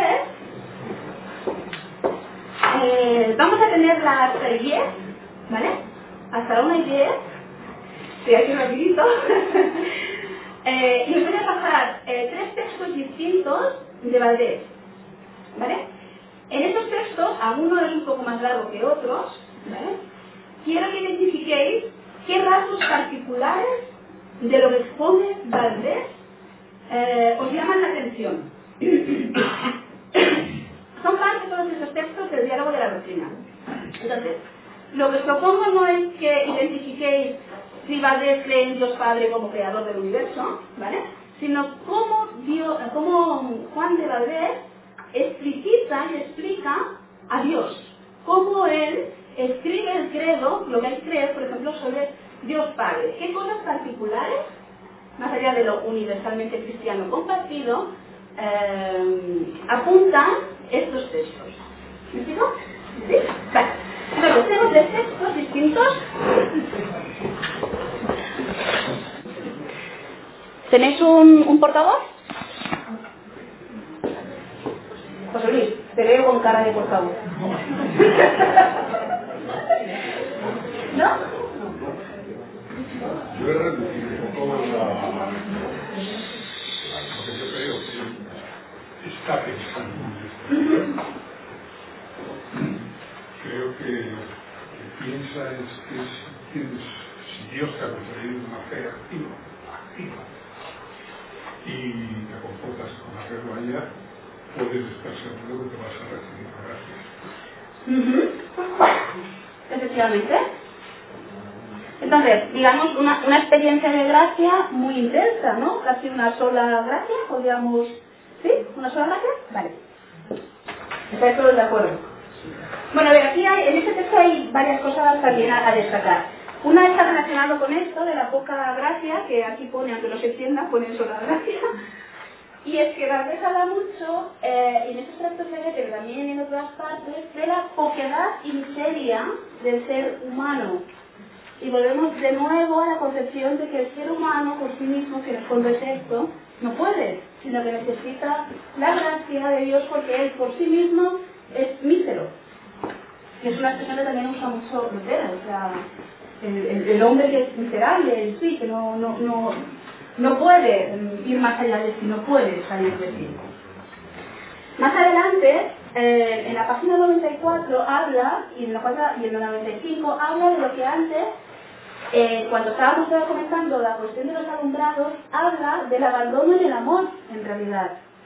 Dice en la página 94, el arzobispo, en el párrafo superior, dice, y también creemos que acontecerá lo que prometió que acontecería. Y, y de aquí viene que desconfiando de nuestras fuerzas, que son de verdad flacas y ruines, nos ponemos muy de verdad en las manos de aquel que todo lo que puede todo lo que quiere. Cuando pensamos en su suma sabiduría, ningún caso hacemos a nuestra sabiduría, ni de la de ni- ningún hombre, sino que creemos que todas las cosas que él hace, las hace recta y justamente, puesto el caso que al juicio humano algunas veces parezca absurdo. Cuando consideramos su suma bondad, conocemos claramente que ninguna cosa hay en nosotros que no lo debamos a su magnífica liberalidad. Y luego, en la página de al lado dice el arzobispo, si alguna cosa honráremos, si algo temiéramos, si algo amáremos fuera de él, por su amor lo debemos honrar. De nuevo es la concepción de que yo amo porque el amor de Dios está en mí, no porque yo pueda, sino porque el propio amor de Dios es amor de Dios amando en mí. ¿Sí? Es la cuestión interesante, ¿no? Que vemos aquí en Juan de Valdés, que recoge muy de cerca el pensamiento alumbrado del abandono de, de- del abandono del amor. Muy bien, ¿alguna cosa más? Sí, yo creo que hay una cosa que también me ha llamado la atención que dice, y no para unos más que para otros, que es no hacer caso a la- al mérito de las obras, sino que es Dios que nos lo da. Efectivamente. El mérito no tiene valor salvífico. Sí lo tiene en cuanto expresa un hacer, pero no lo tiene en cuanto a valor salvífico, Para que nadie se glorie. para que nadie se glorie. Una cosa que el cristiano hace buenas obras, pero no por el mérito, sino que es la gracia de Dios que es la que nos salva. No es el mérito nuestro, nuestras buenas obras. Efectivamente. ¿Alguna cosa más que de este texto número 2? Apuntar lo de Sí. hiperlatría. También, eh, no sé si has dicho antes los alumbrados, bueno, en contra un poco de, sé, cuestiones eh, católicas del momento, el tema de los santos, total. Sí, imágenes, Imágenes, aquí lo, lo puntualiza, ¿no? En la página 94 habla eh, maldicamos a Satanás con toda su idolatría y toda manera de artes mágicas, a un solo Dios Un poco también. Sí, pero aquí no se, no se, no, no, no habla tanto, digamos, de la ceremonia externa, aunque sí que es crítico con ella, sino que mm, eh, pongamos en todo nuestro amor, esperanza y confianza, y abominemos y maldigamos a Satanás con toda su idolatría, es decir, la idolatría de Satanás, aquel que... Claro, no luego- se refiere tanto a la idolatría del rito, Bueno, pero ¿sabes? luego en la página 95 habla de ni, ángel, ni padre, ni señor, ni riqueza, ni guerra, ni... Efectivamente. Efectivamente, pero es esto, ni ángeles ni otras autoridades que uno eh, asuma por encima de la, de la autoridad de Dios, de la autoridad de Jesús en uno mismo.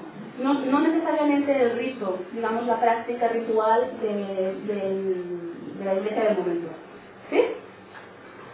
Vale. ¿Alguna cuestión más? ¿Nadie nos enseña el texto 2? Vosotros teníais el texto 3 también. Vosotros también. Vosotros también. ¿O no?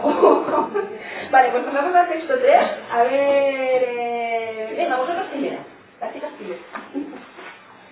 Bueno, es que el el texto 3 también está eh, el, el trabajo con la parte exterior y la parte interior, lo que habías puesto ahí. Sí. Eh, dice, estas cosas es menester que se tengan encerradas, encajadas en el alma, mejor que escritas en los libros. Ujú. Habla del trabajo interior, porque la ley de Dios es muy de otra manera.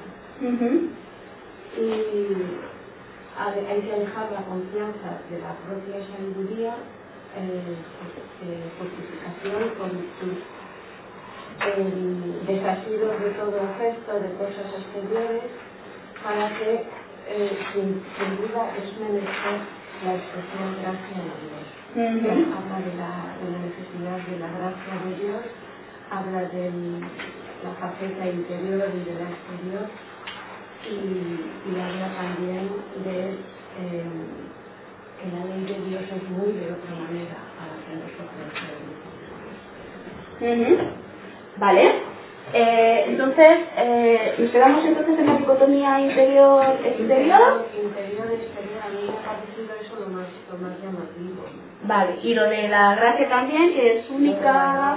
Vale, que ya lo teníamos apuntado. No, no estar también en la parte, la parte exterior de estar eh, adorando, como dice aquí, maderos o eh, una piedra o un animal o lo que sea, como en el Antiguo Testamento, pero que hay muchas veces que no se hace eso exteriormente, pero sí que se hace interiormente. Ujú. Entonces eso parece ser que es más, peligroso porque no nos damos cuenta. Muy bien. Vale. ¿Alguna cosa más que queráis añadir? Vale, sí, sí, ya, sí, que queréis. Os veo muy efervescente. Venga, sí, compañero. a mí hay una cosa que me llama la atención y es que parece que eh, equipara la percepción cristiana a una especie de impasibilidad como si el cristiano tuviera que minimizar la, la propia experiencia en, en la vida, ¿no? Como dice en la página 110 que tan seguros estás de Cristo que ya no saliráis con la vida ni os entristecéis por la muerte. No sé si aquí está siendo irónico o si presenta a un Dios Padre pasible. Y no sé si, bueno, Ujú. estoy muy de acuerdo con su visión, pero... Vale, voy a dejar que sea esta mesa la que responda a esa observación, porque eso se ha discutido aquí también, ¿verdad? A ver qué dice esta mesa. No, no, yo, porque es que a mí me pasa exactamente lo mismo que a él. Yo también veía ese tinte ahí, que, en el que decía yo ahí, si, si van por ahí los tiros no estoy de acuerdo. Pero luego, claro, aquí los doctores de la... lo veían de otra manera. Para ellos era, era al revés, es decir, el da- darte cuenta, eh, realmente lo que está diciendo es, mm, yo me doy cuenta que esa perfección es imposible por mis fuerzas, vamos, o sea, por mí mismo, porque el hombre además es que habla mucho de que el hombre es pecador, es que tú eres pecador, aunque, vamos, es que está en tu naturaleza, entonces siempre vas a ir ahí y, y por ti mismo va a ser imposible, entonces ¿qué es lo que tengo que hacer? Dice el otro, que me tiemblan las carnes, lo de oíste. Se ha quedado la frase. y, y, entonces el, el, el, el arzobispo le dice, pues no tienes que hacer nada porque simplemente la gracia de Dios, el, dejarte, el abandonarte en esa gracia, lo que va a hacer que llegues a esa perfección y aunque no la alcances ahora mismo y no la estés eh, materializando aquí ahora mismo, eh, el estar solamente en el camino y abandonarte a su gracia es suficiente. Pues claro, pero, pues claro, pero el problema sigue siendo el mismo, porque se presenta a Jesús como que no tuvo miedo a la muerte y como que no disfrutó realmente la vida. Entonces, se está equiparando el pecado, en mi opinión, con lo que no es. ¿Dónde estás? ¿En qué? A ver, vamos a leer la frase, cómo entendemos. ¿Perdón? 110. ¿Y, ¿Y quién habla? El arzobispo, Pero cuando dice que ni os alegráis con la vida ni os entristecéis por la muerte. Eso es un hiperbato. Eso es un hiperbato. Madre mía, que tenéis cosas. Un hiperbalón. A ver, espera que no encuentro nada. Ah, ya, ya lo veo, ya. A ver, yo, yo lo veo de la siguiente manera. Juan. Eh, yo creo que si se veía el contexto, a mí lo que me ha llamado la atención precisamente es el tema de la perfección, pero curiosamente en, el- en un contexto en el que se entiende la perfección eh, por estratos, es decir, se entiende un cristianismo de distintos niveles. Que tú puedes ser un cristiano, mm, digamos, eh, más o menos imperfecto, pero que hay un nivel de perfección que son es el nivel de los santos, de los de los eh, pues esta gente que eso, ¿no? los místicos, etcétera, ellos tienen un nivel de perfección. Claro, el, el obispo, eh, lo que el arzobispo lo que dice es eh, no, eh, no existe tal cosa. El nivel de perfección es pues, de cualquier cristiano. Pero claro, entonces otro dice, eso me tiene una carne entonces de, de pensar en esa forma tan exigente. Pero claro, la propuesta del obispo, del arzobispo, a mi modo de ver es, que es lo que poco con Miguel Ángel, que mi propuesta, o sea, la comprensión que yo veía es que lo que le está diciendo es, al menos, eh, o sea, la perfección no consiste en ser moralmente impecable, lo que consiste es en ser consciente de que no lo es y ponerte en las manos de Dios.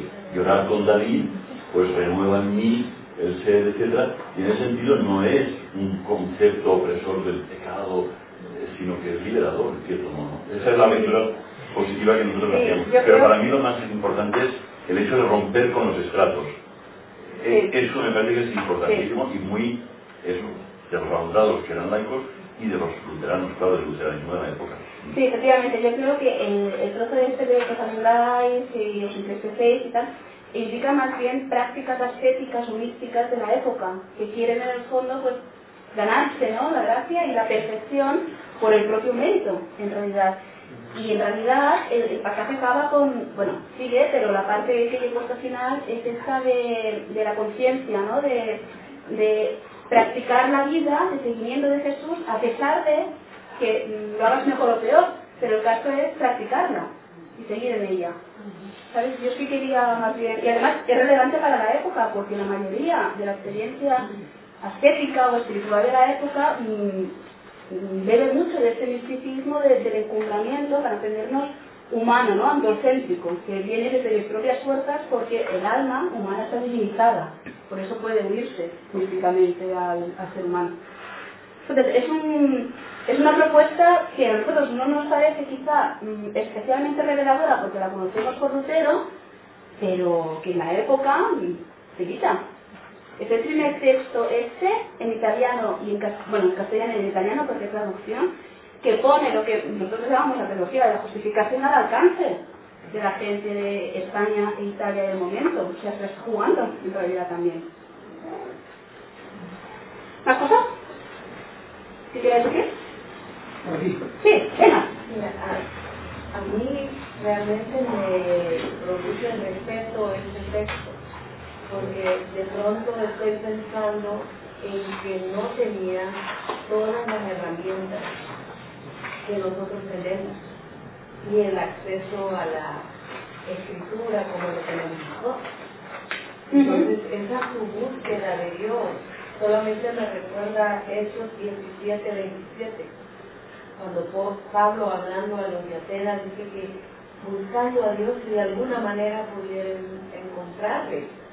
Entonces, francamente es respetable el esfuerzo que ellos hacían. Y luego viene mi pregunta, con todas las herramientas que yo tengo ahora, ¿lo estoy haciendo mejor? ¿O me da vergüenza? Honestamente. Ujú. Bueno, conocimiento bíblico ya sabes que siempre avanza, en ese sentido siempre aprendemos cosas nuevas, pero es verdad que eh, los fundamentos siempre son nuevos porque los vemos a una nueva luz, siempre añadimos cosas, ¿no? Pero el que es, ¿no? Una última cosa que, Sí. que avala lo que decía eh, él sobre la parte del texto que es, es que realmente dice, ¿no? Van a ver si tú lo entregas a Dios y no lo haces por tus fuerzas, vas a ver cuán liviano y sabroso es. Y hay un detalle, dice, aconsejen esto mismo a todos los cristianos, chicos y grandes. Y cuando está hablando, dice, no todos tienen la el mismo proceso ni la misma madurez, unos pueden entregarlo todo y otros no. pero el amor de Dios está en cada uno y como Dios realmente planta y da el crecimiento, es tal cual las plantas, unas más y unas menos.